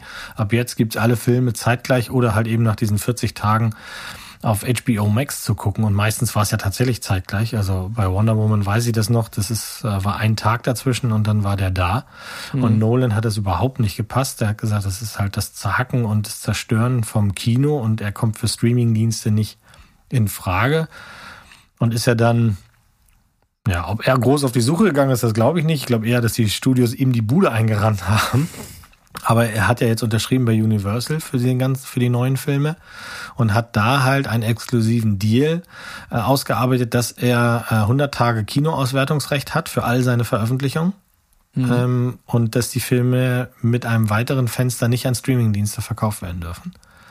Oh, krass. Das finde ich, ich meine, m, da wird es nicht allzu viele Filmemacher geben, die, die diese Power haben oder sowas, aber er steht halt ein für das, was er liebt und dann ist das auch fein. Also Cillian Murphy wird hier die Hauptrolle spielen, bin ich gespannt, aber das, das ist noch gerade in Development. Also das wird erst Juli 2023 was werden. Das ist übrigens auch so ein Fenster. Ähm, der hat ja alle seine Filme immer so in der Juli, Mitte Juli-Zeit rausgebracht und da besteht er auch weiterhin drauf. Die wollten, Universal hatte wohl ein anderes Ding, was da rauskommen sollte. Das haben sie jetzt alles geschoben und angepasst.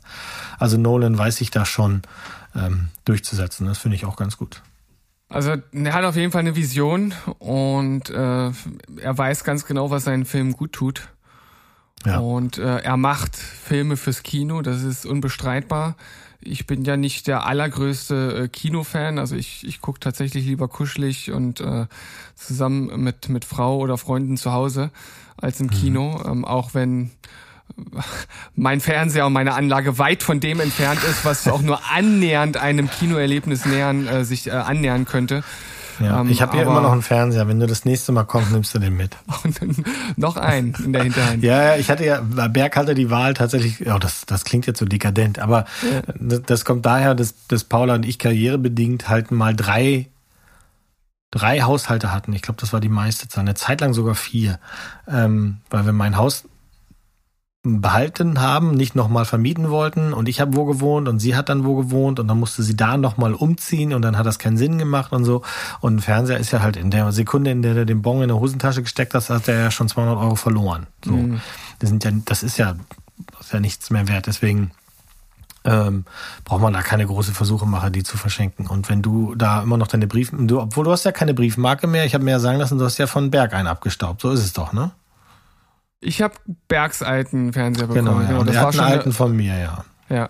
Und das, Das war war ja schon Fall- so ein Upgrade, ne? Das war ein Upgrade, ja. Ja, ja, okay. Das also ich habe noch einen irgendwie- 55er, der, der, der, den, den kriegst du dann. Du- dann, aber Ah, das, das Problem wird ja sein, also wenn wir wirklich mal bei dir vorbeikommen, dann werden wir keine Möglichkeit haben, den zurückzutransportieren, außer wir schleppen ihn per Hand mit dem Zug oder so. ach so, ja, ja, die Das Nummer. wird schwer. Hm, hm. Okay, Aber dann nicht. ähm, ja, Äh, ich, ich bin zwar äh, ein, ein wirklicher Serien- und Filmfan, aber was das Technische angeht, ähm, bin ich da eher so auf dem, auf dem vorsteinzeitlichen Niveau Du, und kann hab- damit ganz gut leben. Ne, wir, wir, haben 30 Jahre lang auf einer Röhre geguckt, das geht auch. Also, Ja. das ist kein Problem. Ähm, speaking of neue Filme. Dieser ältere Herr, der vor kurzem so einen Rant abgelassen hat über die Generation Handy und dass die kein Gefühl mehr haben für einen richtigen Kino, äh, der Herr Ridley Scott, äh, dreht gerade was exklusiv für, für Apple Plus. Das fand ich dann ja auch irgendwie witzig. Ja, man muss halt sehen, glaube ich, aber auch als, als wenn du Filme machen willst, dann musst du halt auch sehen, wo kommt die Kohle her. Und ähm, äh, Apple haut ja im Moment auch wirklich äh, tolle Sachen, spannende Sachen raus. Also ähm, ich habe es gestern versucht. Ich scheitere immer sehr schnell daran. Ähm, Ich habe ja keine Liebe für Apple, habe auch keine Apple-Geräte und wollte halt einen Film gucken. Und du kannst ja über die App auf dem Smartfernseher einfach draufklicken, nur um dann nach 20 Minuten Passwörter kreieren und einstellen und Codes und Zip und Zap dann gesagt bekommen, ach ja, übrigens, und jetzt brauchst du noch das und das und das und das kriegst du nur am Rechner. Und dann dann kann ich das ja schon nicht mehr. Also wer mir seinen Apple-Account mal einmal leihen will, damit ich The Tragedy of Macbeth sehen kann, der ist sehr gerne, äh, sehr gern gesehen auf dem Discord. Ansonsten musste ich halt schon so ein bisschen äh, schmunzeln darüber, Also du weil rufst doch jetzt hier nicht zum. Account-Swap auf, mein Lieber. nein, nein, niemals, Nein, nein, nein. nein, Sie wollen es nicht merken, keiner. Ähm, nein, ich fand das nur ganz witzig, weil das tatsächlich, ich meine, Apple, wenn, äh, wenn etwas für die Generation Handy steht, dann ist es das unnütze Kaufen von iPhones und dann macht er jetzt halt den nächsten Film mit Namen Kidback, äh, ein Film über die. Und das die, Auto von, von, von Knight Rider. Nee, Kidback ist nee, ganz fehlgeleitet. Das ist ein Film über Napoleon. Die, Ah. ähm, der, The Rise and Fame of Napoleon mit, und mit seiner Josephine später. Wo die wundervolle Judy Cormer hätte mitspielen sollen, aber leider nicht kann aus Termingründen. Das ist schade. Aber Vanessa Kirby hat gleich hier geschrien und hat wohl den Part jetzt gekriegt. Und ähm, Napoleon wird von keinem anderen gespielt als dem Großartigen. Und jetzt kommt mein Boomerang zu Batman. Danny DeVito. Jacqueline Phoenix, du Knackwurst. Und der war ja nun mal ein toller Joker. Das ist richtig. Fun Fact Napoleon, wusstest du, dass der gar nicht so klein war, wie die Leute immer gesagt haben? Ich, ich, ich wollte gerade äh, damit glänzen, dich zu fragen, ist äh, Joaquin Mhm. Phoenix nicht ein bisschen zu groß für die Rolle, aber du willst Nein. mir jetzt anscheinend damit direkt äh, den Wind aus den Segeln nehmen. Ich weiß gar nicht, wie groß der ist. Auf jeden Fall, ähm, ich fand das, fand, ja, dieses Gerücht hat sich halt lange, lange gehalten, weil die Engländer seinerzeit in Fuß gemessen haben und die Franzosen auch, aber die Unterschiede, der, also lag in der Länge der Füße und außerdem mochten die Engländer sich selber gerne äh, äh, darin in Karikaturen einfach den Feind kleiner zu machen oder dicker zu machen oder, oder hässlicher zu machen, als es ist. Ähm, er war ungefähr 1,68 und das sind 10 Zentimeter mehr als Prince je hatte. Und ich meine nur zwei Zentimeter unter Tom Cruise, also so richtig klein ist das nicht. Das sind auf jeden Fall äh, Relationen, mit denen ich arbeiten kann. Das hast du gut historisch gesehen, historisch gesehen gab es ja großen, großen Bohai damals wohl. Ich habe ich hab mal ein bisschen gelesen, ähm, dass seine Josephine fünf Jahre älter war als er. Das war wohl zu der Zeit ein absolutes No-Go. Und das hat ihm wohl immer wieder auch ähm, Kummer gemacht. Ich glaube aber nicht, dass das hier Thema wird, weil sie werden jetzt Vanessa Kirby nicht mit, mit Mühe und Not irgendwie drei Extrafalten reinschmieren, glaube ich. Man weiß es nicht. Also, du bringst ja hier heute äh, wirklich Themen mit, das ist ja der Wahnsinn.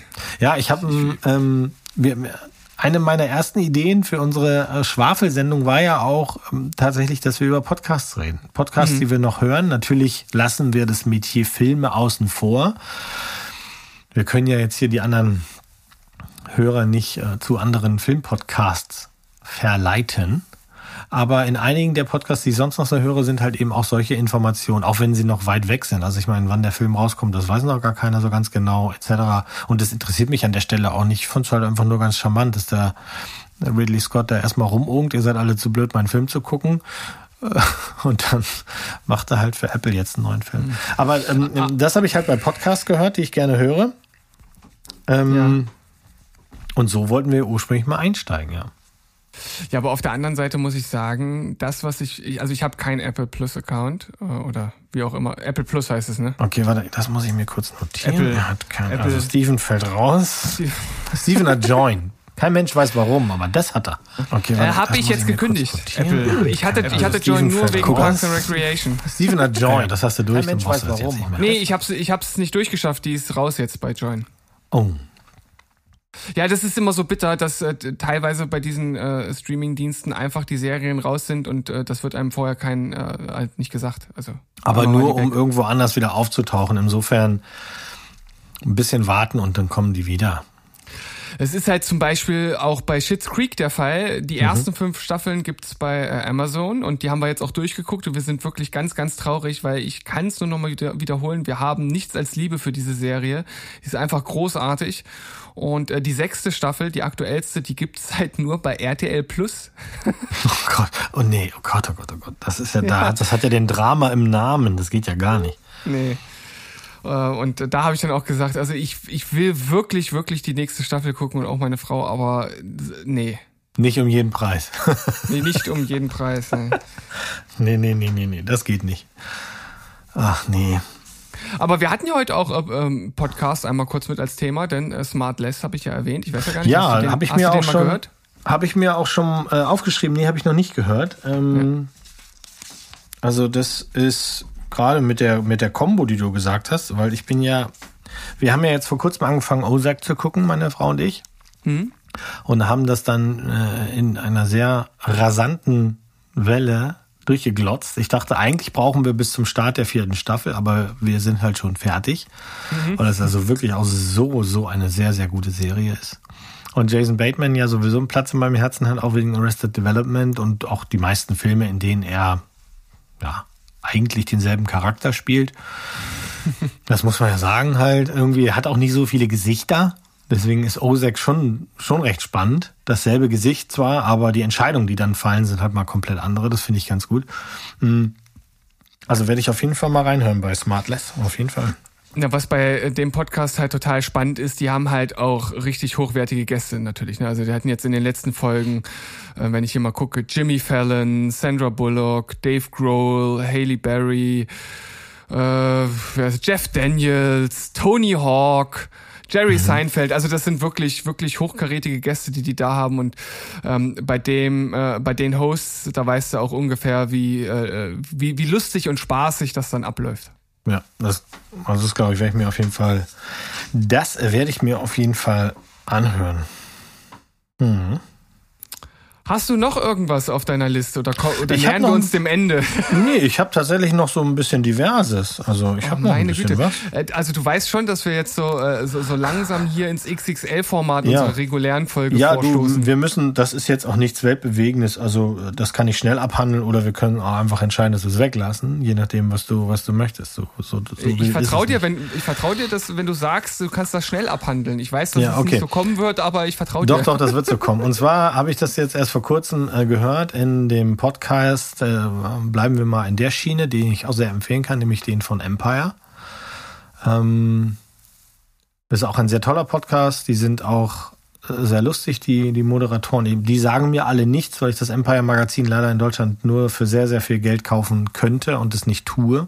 Das ist ein Kinomagazin, das ich immer gerne gelesen habe und wenn ich in England bin oder sowas, dann auch immer da kaufe, aber die Abos sind einfach nicht zu ertragen. Anyway, der Podcast ist sehr schön und da haben sie ein exklusives Interview auch geführt mit Quentin Tarantino. Machen wir mal wieder die Kurve. Und in diesem Interview hat er gesagt, dass er ein Buch geschrieben hat über den Charakter Rick Dalton. Ähm, wir erinnern uns, Rick Dalton, gespielt von äh, Leonardo DiCaprio-Sonne in Once Upon a Time in Hollywood. Jawohl.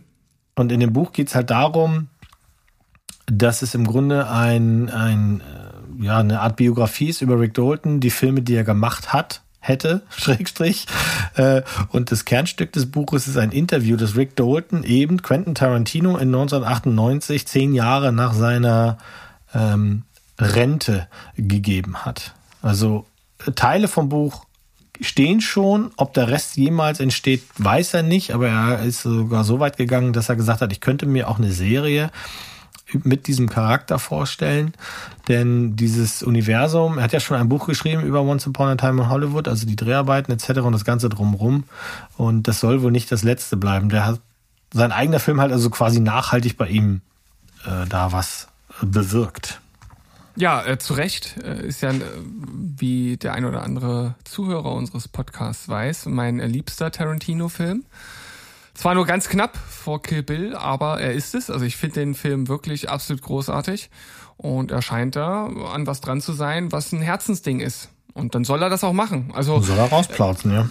ich äh, ihm äh, traue ich auch zu, dass er da halt wirklich gute Sachen halt rausholen kann. Also es gibt ja so Filme, bei denen man sagt, okay, das, das ist einfach ein perfekter Film und da brauche ich nie noch mehr. Da brauche ich kein Prequel, da brauche ich kein Sequel, da brauche ich keine Serie oder irgendein Buch. Ja, ja, ja. ähm, aber hier kann ich mir vorstellen, dass das funktioniert. Doch. Ich weiß jetzt nicht, wie er, also ich, ich kenne seine Qualitäten als Autor halt nicht, ne? Das ist, also ich weiß, dass er ein guter Regisseur ist. Ob er ein guter Autor ist, das wird sich dann halt zeigen, wenn man das äh, Buch dann vor sich hat. Ja. Aber also das erste Buch kann kannst du ja schon kaufen. Ich glaube sogar, dass es schon übersetzt ist, aber ähm, sicher bin ich da nicht, weil mich das jetzt auch noch nicht so gerissen hat. Denn Unlike You ist der bei mir nicht so ganz weit oben auf der Liste Hm. der besten Tarantino-Filme. Ähm, sorry. Also Ich- das ich- bleibt, bleibt für mich halt immer noch Pulp Fiction. Das ist halt leider so, so, oder okay. das ist auch zu Recht so, finde ich. Ich, ich glaube, da ist, da ist bei uns so ein, so, ein, so ein Swap da. Also bei mir, äh, ich muss dazu sagen, es ist ewig her, dass ich Pulp Fiction gesehen habe. Ich war sehr jung. Ich konnte den, glaube ich, nicht wirklich wertschätzen. Ich müsste den nochmal schauen. Vielleicht steigt er dann in meiner Gunst, aber Mhm. ähm, da sind sehr viele Filme vor mir. Mhm. Äh, vor vor Ja, diesem Film. also auch das wäre mal ein interessanter Podcast. Mm, Dann habe ich hier noch mal, oh, das können wir eigentlich, naja, also wir können sie wenigstens mal erwähnen, weil das dann schon von der Menge her ein bisschen interessant ist, dass über die Weihnachtstage und kurz danach doch vier relativ bekannte Leute plötzlich verstorben sind. Ja. Äh, allen voran Betty White, eine Frau, die die gesamte Ära des Fernsehens erlebt und mitgestaltet hat. Mit, sie wurde ein paar Tage vor 100, da ist sie dann verstorben. Und wenn man sich das reinzieht, 100. Die hat also wirklich die ersten Fernsehserien mitgemacht und sie hatte ja Zeit ihres Lebens, ich glaube, vier sehr, sehr, sehr erfolgreiche Shows, von denen wir ja in der Regel nur die Golden Girls kennen und dann so ein paar Auftritte in Filmen. Aber na, für das amerikanische Publikum ja, ist sie halt seit 100 Jahren auf dem, auf dem, auf dem Tablett. Ne? Das ist schon, schon faszinierend, finde ich. Hm, ja, das stimmt. Dann ist verstorben mit 82 Peter Bogdanovich. Äh, den kennen, weiß ich nicht, wie viele Leute den kennen. Ich kann das immer schlecht, schlecht einschätzen. Also seine großen Filme waren so in den 70ern, WhatsApp Dog, äh, Paper Moon, Last Picture Show. Das waren ziemlich sehr, sehr erfolgreiche Filme. Dann hat er auch sehr viele Sachen geschrieben als Filmanalyst etc. Und mir ist er natürlich sehr präsent, weil der eine wiederkehrende Nebenrolle in den Sopranos hatte, die ich ja letztes Jahr als großes Projekt nochmal äh, geguckt habe. Also auch da äh, jemand, der sicherlich den Zenit seiner großen Filme schon lange hinter sich gelassen hat und auch schon seit, glaube ich, 2007 keine Filme mehr gemacht hat. Aber ein Gesicht, das man auf jeden Fall schon mal gesehen hat. Hm. Er hatte, er hat, lese ich gerade, eine Nebenrolle bei äh, dem zweiten Teil von der Neuauflage von S gehabt. Das kann gut sein, ja. Müsste ich auch noch mal gucken. Also hier steht, er absolvierte einen Gastauftritt als Filmregisseur in dem Horrorfilm S Kapitel 2. Ich habe den Film nicht gesehen. Gibt es da einen Mhm. Filmregisseur, der dort auftritt? Ja. Du, ich krieg das nicht mehr zusammen, ehrlich gesagt. Also der war- ist sowieso noch mal auf der Liste für einen Rewatch, weil der die- diese Neuverfilmung fand ich schon gut. Also ich sagte Bescheid. Alles klar. Äh, Dann, was ich schon erstaunlich fand, Jean-Marc Vallée ist verstorben mit nur 58 und ähm, der hat seinen Zenit auf jeden Fall noch nicht überschritten. Der ist bekannt geworden, maßgeblich für seine die letzten Serien, in denen er vor allem starke Frauenrollen geschaffen hat. Big Little Lies und Sharp Objects, aber auch eben Oscar prämiert mit seinem Film Dallas Buyers Club mit Matthew McConaughey und Jared Leto. Ja, 58. Hintergründe weiß ich nicht. Also da hätte wahrscheinlich noch viel, viel, viel mehr kommen können von dem guten Mann. Ähm, das ist schon schade. Und Bob Saget ist verstorben, recht plötzlich mit Ja. 65. Ähm, den kennen wohl viele am ehesten wegen Full House. Ich weiß nicht, ob du Full House gesehen hast oder ihn daher kennst. Ich kenne ihn daher, ja. Ja, Hauptsächlich. Also wer jetzt sagt, den kenne ich nicht, weil ich Full House nie gesehen hat, ähm, wenn ihr How I Met Your Mother mal jemals im Original gesehen habt, dann kennt ihr ihn, denn er ist die Stimme desjenigen, der die ganze Zeit redet. Er ist also quasi der Erzähler in How I Met Your Mother. Und als Stand-up-Comedian, gerade in den letzten Monaten wohl wieder auf Tour gewesen und hatten seine besondere Freude daran äh, wieder entdeckt. Und ähm, ich habe das auch nur mitbekommen, weil ich gesehen habe, dass Jimmy Kimmel ein YouTube-Video veröffentlicht hat ähm, vor einer regulären Show. Und ich mag die Jimmy Kimmel Show sehr gerne, in der er doch sehr herzerwärmend über diese besondere Art von Freundschaft geredet hat, die man hatte, wenn man Bob Saget kannte. Das ist jetzt nicht mein Fall, aber ich kann das schon nachvollziehen. Es ist schon ein sehr, sehr herzerweichender ähm, ja, eine kleine Dankesrede eben auch von Jimmy Kimmel. Also, das, da kriegt man schon ein bisschen Pipi in die Augen. Ja, kann man sagen. Ja, Und, und, vor allem, wenn das bei dir der Fall ist, ne? Du, jo, du hast ja. Du hast ja pra praktisch äh, Du, wenn gestandene, wenn gestandene Kerle plötzlich anfangen zu flennen, ne? Hm. Dann macht's bei mir immer so ein bisschen. ich krieg dann in der Regel die Kurve. Ähm, aber das kriegt mich schon. Ich bin jetzt kein Stein. Aber das letzte Mal richtig geweint ist wirklich das, das, oh, das ist ewig her. Also ähm, ich habe mal einen Film gesehen, das weiß ich noch. Ich weiß nicht, wie der heißt und ich weiß nicht, wann das war. Ich weiß, dass ich krank war. Ich war zu Hause. Äh, Hence the Crying vielleicht, ich weiß es nicht. Ähm, auf jeden Fall ging es darum, dass da hatten Freunde, waren schon immer Freunde, die Kinder haben immer zusammen gespielt, jeder konnte in den Garten des anderen und hat sich das eine Paar, glaube ich, im Pool gekauft und da ist das Kind drin ertrunken von den Nachbarn. Mhm. Und ähm, dann ging es, glaube ich, darum, dass sie in einer der letzten Szenen die beiden Väter sich wieder versöhnt haben. Weil es war natürlich mhm. ein Unfall, der Junge hätte da nicht und dies nicht und das nicht.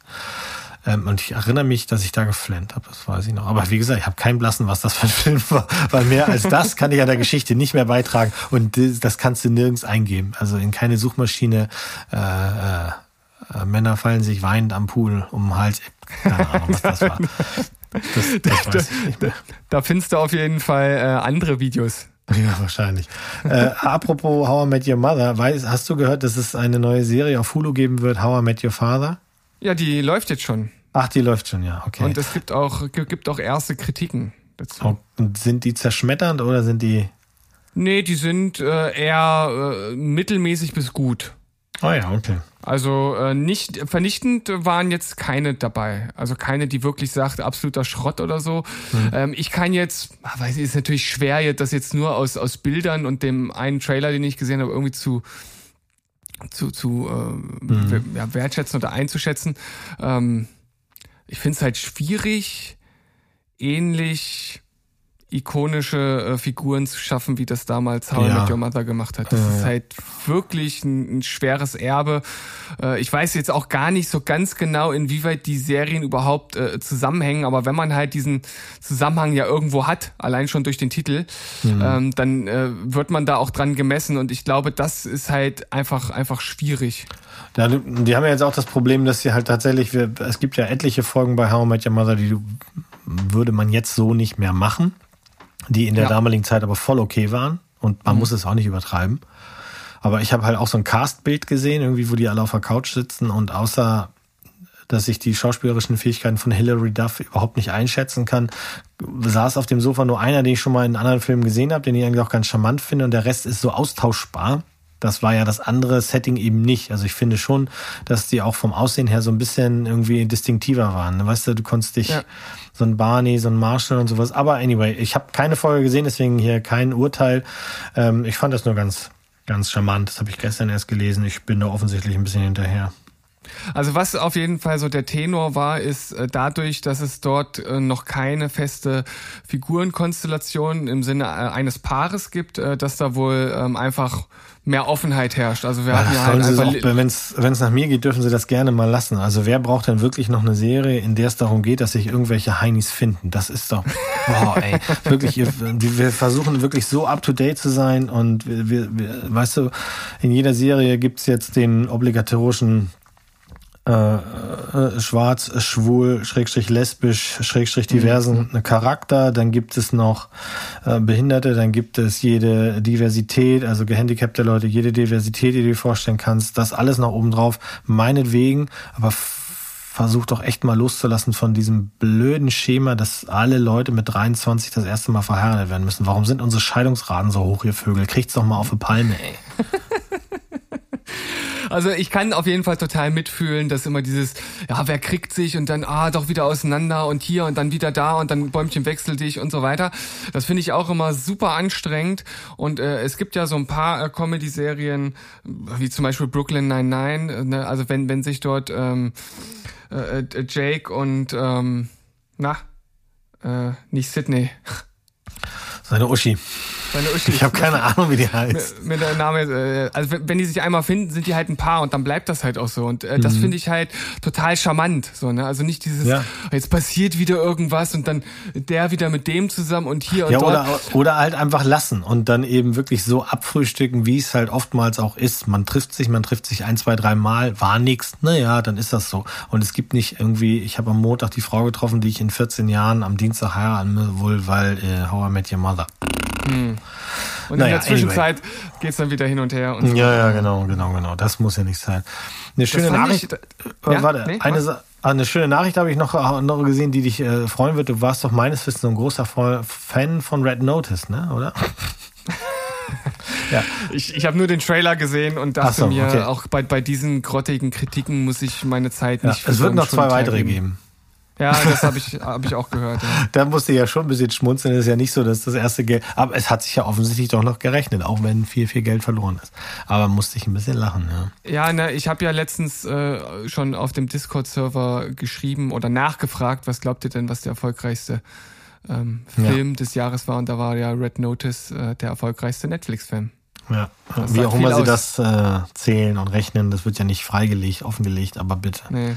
Würde ich auch sagen, wenn ich 200 Millionen in diesen Rachen geworfen hätte, und, dann würde ich auch sagen, das hat sich auf jeden Fall gelohnt, das mache ich nochmal. Ja gut, aber wenn sie das jetzt tatsächlich auch nochmal machen, dann wird das ja schon sein. Ja, ja, das, oder, klar. oder, oder, oder, oder meinst du, das ist ein Bluff? Ich das war ein absoluter Flop. Es war ein richtiger Flop und die sagen jetzt einfach, es war der absolute Hit, sodass alle die nächsten Filme auf jeden Fall gucken, weil sie denken, da muss jetzt irgendwas dran sein. Einfach zu behaupten, dass es der Hit war, hat ja schon bei, bei wahrscheinlich zig, hunderttausenden Leuten dazu geführt, oh, dann muss ich den ja doch gucken. Und dann wird es ja auch beim irgendwann. Ersten? Das ist dieser, der, das ist der, der, der, der, der Streisand-Effekt, weißt du doch. Mm, ja. Bitte. Ach ja. Ey, Damit habe ich also meinen Zettel weg. Ich äh, ähm, habe hier noch den alten Zettel liegen von, von Podcasts, die man erwähnen könnte. Aber das war jetzt eigentlich gar nicht so richtig unser Thema. Nee, und wenn wir damit jetzt anfangen, wird das halt eine Drei-Stunden-Folge. Ja, das wird eine eigene Sendung. Wird eine eigene wird, Sendung. Bei der man sich ein eigener Podcast. Fragen, ja, das, das wird ein eigener Podcast, in dem man die Leute auf andere Podcasts schiebt, mit denen wir nichts zu tun haben. Das ist der wichtige Punkt. Ja, aber ist das nicht, ist das nicht äh, total das Ding, irgendwie einfach so andere Sachen zu reviewen? Wir sind sozusagen so der Unboxing-Podcast dann. Hm. Wir, wir ich weiß nicht, ich glaube, ich, ich, ich höre nicht genug diverse Podcasts um, um ich habe ein paar, die mir echt Spaß gemacht hatten, weil ich die zum Beispiel investigativ sehr gut fand. Oder ich habe einen, den höre ich, wenn er kommt, jede Woche, weil neben euch Nasen und den anderen beiden Nasen aus Berlin brauche ich halt eben auch mal ein paar Stimmen von anderen Nasen im Ohr und dann kommen immer die Drinnis ran. Aber sonst viel, viel mehr ist es auch wirklich nicht. Also ja, frag mich mal. Also ich bin ja auch eigentlich gar nicht so der Podcast-Mensch, also im Sinne von selbst hören. Andere Filmpodcasts höre ich halt gar nicht und selbst Smart Less, da habe ich jetzt mal ein, zwei Folgen gehört, ist aber nicht so, dass ich da jetzt jede Woche irgendwie direkt dranhänge und ansonsten mhm. ist es bei mir sehr, sehr überschaubar. Von daher würde der Podcast nicht sehr lang werden, falls wir den aufmachen. Ja, ich gehe auch manchmal einfach themenbezogen. Wenn mich jetzt ein Thema wirklich interessiert, dann gucke ich haben dazu Leute noch mal was gesagt, guckt dann aber auch parallel, gibt es irgendwie einen Film, eine Doku oder irgendwie sowas dazu, weil dann ist man kurz mal in so einer Bubble, also ich hatte jetzt vor kurzem zum Beispiel so eine, äh, diese 80s Band 8 Bubble. Also ich habe einen kleinen Podcast gehört, ein, ein, toller Podcast, den ich immer wieder höre, wo es halt um einzelne Songs gibt, äh, geht, die dann so ein bisschen erzählt wird, so ein bisschen Hintergrund und so. Und dann sagte ich auch, könnte ich eigentlich mal wieder hören. Und dann bin ich da in der YouTube-Bubble gefangen gewesen für ein paar Stunden, weil es halt zwei Dokumentationen darüber gab. Die fand ich einfach super informativ und ich bin halt ein, Kind der 80er. Das ist für mich das immer noch das Musikjahrzehnt. Und ähm, dann gab es nochmal eine Doku zehn Jahre später, was hat Band 8 wirklich bewirkt, etc. Und dann ist man so den einen Tag dann mal in dieser Bubble drinne und dann habe ich zum Abschluss noch äh, beim Hundespaziergang da irgendwie einen Podcast drüber gehört, einen, einen abschließenden. Das mache ich dann schon mal. Das hat auch ey, wirklich viel Spaß gemacht. Auch wieder viele Sachen gelernt, die ich nicht wusste, was damals so abgelaufen ist. Ja, manchmal ist so eine YouTube-Bubble ja durchaus vom Vorteil. Ich habe aber tatsächlich, weil ich da manchmal auch äh, in, in so einer Schleife gefangen bin, die dann äh, in reiner Zeitverschwendung äh, Bonbons endete, machen. Hab, hab ich äh, mittlerweile äh, so ein Browser-Plugin äh, installiert, das halt praktisch alles ausblendet bei, bei YouTube bis auf das eigentliche Video. Und auch manchmal wäre es glaube ich auch ganz gut, wenn ich die Kommentare auch einfach ausblende, weil äh, dann äh, ist so. man da auch manchmal so so so so gefangen, weil äh, da steht ja auch viel Schrott dann immer. Irgendwie ist es schon interessant auch zu lesen, was andere Leute über die Themen schreiben. Auf der anderen Seite denke ich mir manchmal auch, Alter, ist das Habe ich noch nie gemacht. Habe ich noch nie gemacht, weil wenn ich YouTube gucke, dann ist das wirklich abends ähm, vorm zu Bett gehen, gucke ich ab und zu nochmal so Road Rage oder Fails Videos und das mache ich auf dem Smart TV und dann gibt's da gibt's keine Kommentare, die sehe ich nicht. Mann, gerade sowas, so Fail-Videos. Ja, aber was interessiert mich das, was andere dazu sagen? Ich gucke halt dann, das ist wirklich nur zum Runterkommen. Fünf Minuten Fail-Videos. Am allerliebsten mag ich es, wenn, wenn, wenn Blödmänner sich echt da äh, um ihre Karren bringen. Also wenn irgendwelche Angeber so einen Kaltstart machen und dann einfach abschmieren und irgendwo gegenballern. Das ist schon ganz charmant. Den richtig harten Road Rage kann ich nur tagsüber gucken, wenn ich da Bock drauf habe, weil ähm, äh, diese angestaute Wut, die man dann vielleicht auch in sich hat, möchte sich dann lösen und das ist auch kein gesundes Schema. Ja, vor allem nicht, wenn man dann äh, schlafen möchte. Ja, eben. Nee, kann ich auch nicht empfehlen. Ist halt nur ab und zu, ist eine Bubble, die ist auch ganz neu für mich. Also, dass das überhaupt geht. Ich kriege auch echt die weirdesten Sachen angezeigt in meiner Timeline. Also, ich habe mal einmal jemand zugeguckt, wie er was, äh, was backt. Und jetzt kriege ich ständig das beste Brötchenrezept, das beste Brotrezept. äh, das, das füllt den ganzen Kanal. Also wirklich. Ja, Hab und da, dadurch, dass ich auf der Arbeit, äh, ähm, dass wir ja, wir haben ja auch einen eigenen YouTube-Kanal vom Deutschen Panzermuseum, wenn ich hier mal kurz Werbung machen darf. Und dadurch kriege ich natürlich alles, was mit Panzern zu tun hat. Also meine, äh, meine Timeline voll mit Brötchenbacken und Panzerthemen und Road Rage. Weiß ich nicht, wie gesund das ist.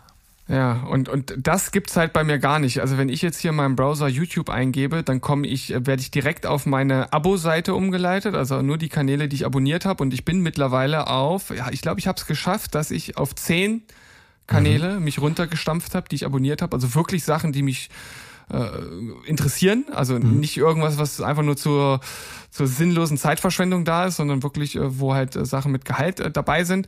Und äh, es gibt auch keine Trendseite, wo ich äh, draufklicken könnte. Das habe ich alles ausgeblendet, weil ich da in den vergangenen Jahren einfach viel zu viel Zeit habe liegen lassen. Wo ist Steven? Der ist in der Bubble. In meiner eigenen, aber in, in der, der, äh, die, die mir Spaß macht jetzt. Ja, ja, nee, das ist ja auch, das ist fein. Soweit, so, Die, sind, die sinnvoll so, so weit bin ich noch weit. nicht. So weit bin ich noch nicht. Ich lasse mich da ab und zu noch treiben, aber auch ey, wirklich, also äh, ich, YouTube ist für mich noch kein Dauermedium. Wo, wobei, also, was ich letztes Jahr wirklich öfter geguckt habe über YouTube ist, da gibt es ähm, gute Musikdokus und ich bin ein Riesenfan von Musikdokus. Und da gibt's halt zum Teil welche, die du sonst, wo du wirklich Schwierigkeiten hast, die irgendwo anders aufzurufen. Zum Teil auch in miserabelster Qualität, muss mich auch wundern, da haben Videos irgendwie eine Million View und es ist abgefilmt vom Fernseher und du siehst den Fernseher und noch eine Kerze irgendwo im Hintergrund, aber das kratzt die Leute offensichtlich nicht. Kennst du diese, diese Doku über den afrikanischen Elvis? Sugar irgendwas? Oh, nicht afrikanische. Elvis Sugar irgendwas, nee. Also nicht in Nee, der, das- der, nicht in der Konstellation, nee. Äh, super interessante Doku, der ähm, irgendwie Der ähm, afrikanische. ein, einmal halt irgend, oh, wie, wie war denn das? Ich, ich, ich krieg jetzt auch, Du auch die eigentliche Story Quatsch. nicht mehr ganz zusammen. Ähm, aber war super interessant über so einen Typen, der Sir halt. Elvis. Ähm, was? Sir Elvis heißt er. Born, also mit seinem Geburtsnamen ist Elvis Ontieno, ist ein Country-Sänger von Nairobi, Kenia. Ja, und da muss doch irgendwo stehen, wie der Film heißt, wenn du das schon gefunden hast, oder? No, no Sugar, Um, irgendwas. he has äh, risen in popularity since his appearance on television. He appeared in the United States. Oh, da hat er sogar einen Award gewonnen für Best Vocalist of the Year. Du, du, du. Ste- Steht Ne? nichts äh, für, für einen Film? Nope. Oh Mann, der, mir liegt das auf der Zunge und fällt es nicht ein. Äh, No following Sugar, Sugar, Sugar. Oh meine Güte. Ja, schade. Bist du sicher?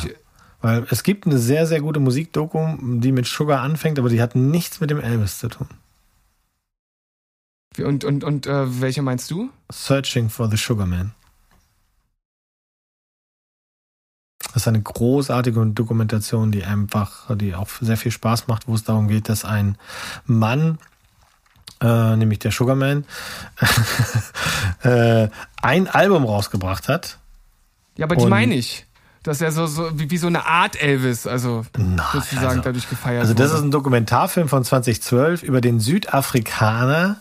Ähm, äh, ähm, nee, gar nicht. Über den, warte, warte, warte. So, äh, es geht um Sixto Rodriguez. Der hat ein Album rausgebracht, das interessanterweise halt in den Staaten eher so, naja, aufgenommen wurde, aber halt eben in Cape Town ähm, über Jahrzehnte gefeiert wurde. Jeder hatte ein Tape davon. Und es geht halt darum, dass der Mann in relativ ärmlichen Verhältnissen gelebt hat, weil der gar nicht wusste, dass er da drüben quasi ein Superstar ist.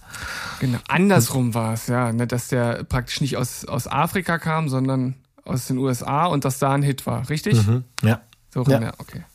Und der hat einen äh, Oscar gekriegt für beste Dokumentation im Jahr 2013. ist auch ein Film Searching for the Sugar Man, den kann man gucken. Auch wenn man mit der Musik nichts anfangen kann, muss man gar nicht, weil hier geht es eher darum, dass alleine dieses Phänomen, dass jemand gar nicht weiß, dass er in einem anderen äh, Staat, ähm, Stadt, äh, also dass er da bekannt ist. Und er ist ja da hingefahren, mehrere Male, hat dann auch Tourneen gemacht und so. Also ich glaube, das war ein Win-Win für alle Beteiligten. Nichtsdestotrotz ist natürlich Sir Elvis hier sehr interessant. Also da müsste man vielleicht mal in eine, in eine Bubble-Forschung gehen.